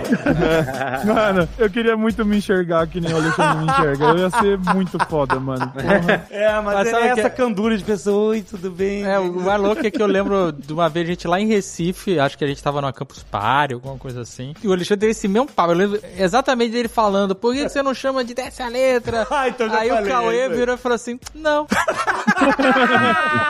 exato. nada a ver. Cara, Nada a ver.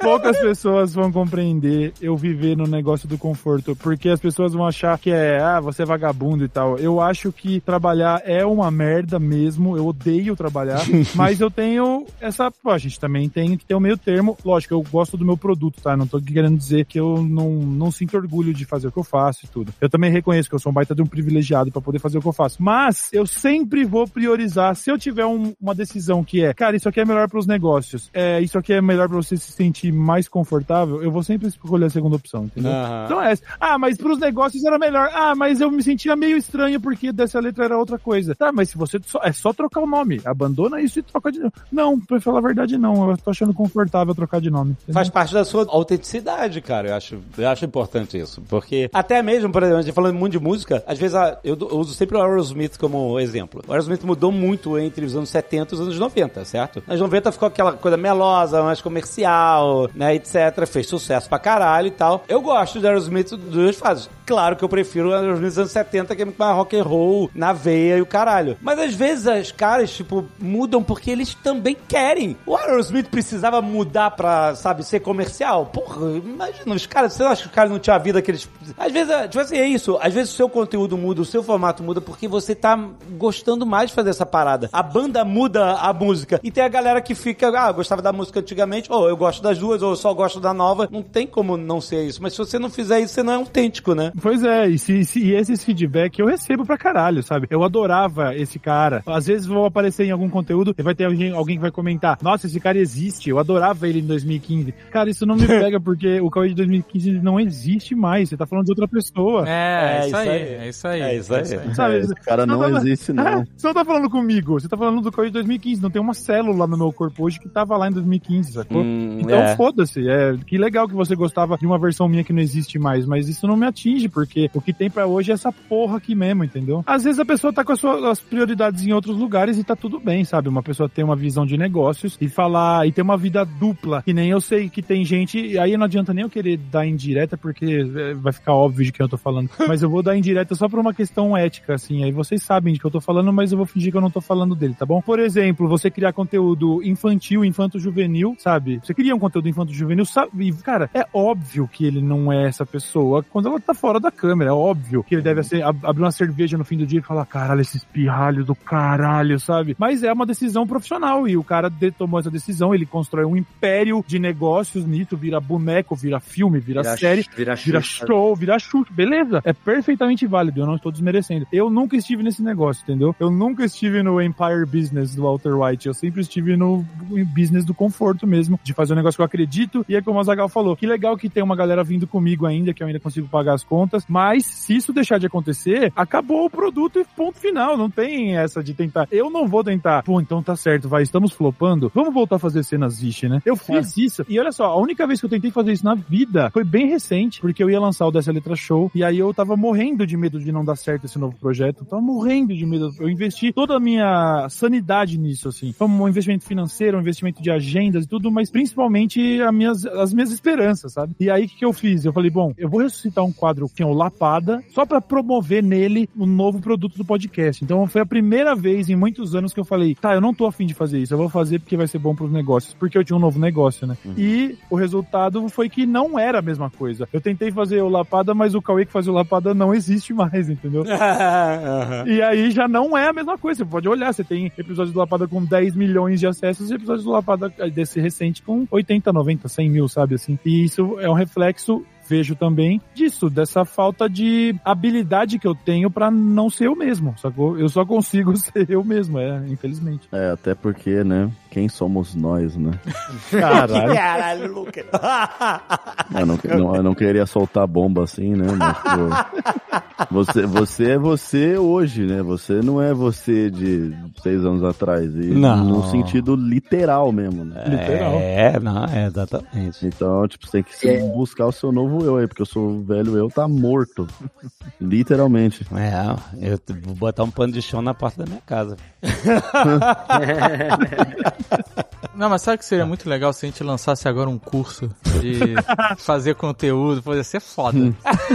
Eu tenho Galera, a gente tá falando tudo isso aqui porque a gente tá fazendo um curso em conjunto. Quer apresentar pra vocês. Eu tenho, eu tenho o meu, eu tenho o meu, eu tenho o meu, e é de conteúdo, hein? Tu tem o teu.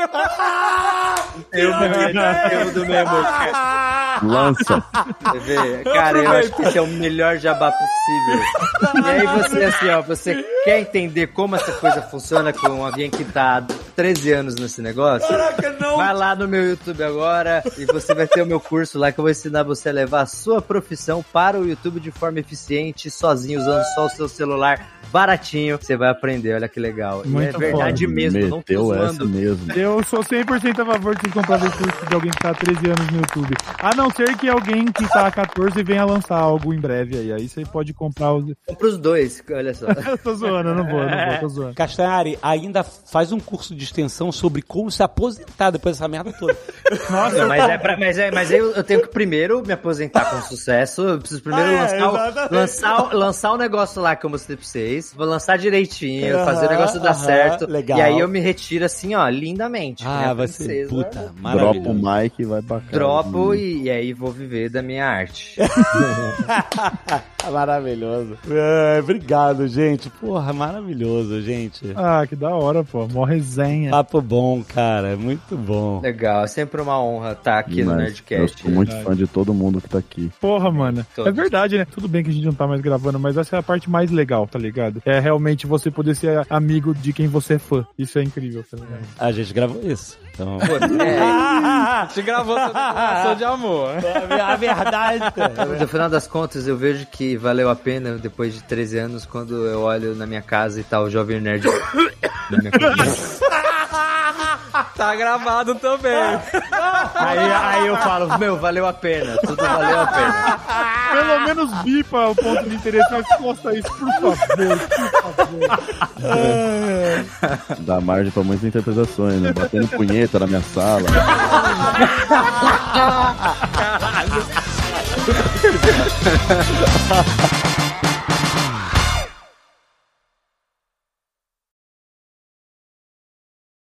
Este Nerdcast foi editado por Radiofobia, podcast e multimídia.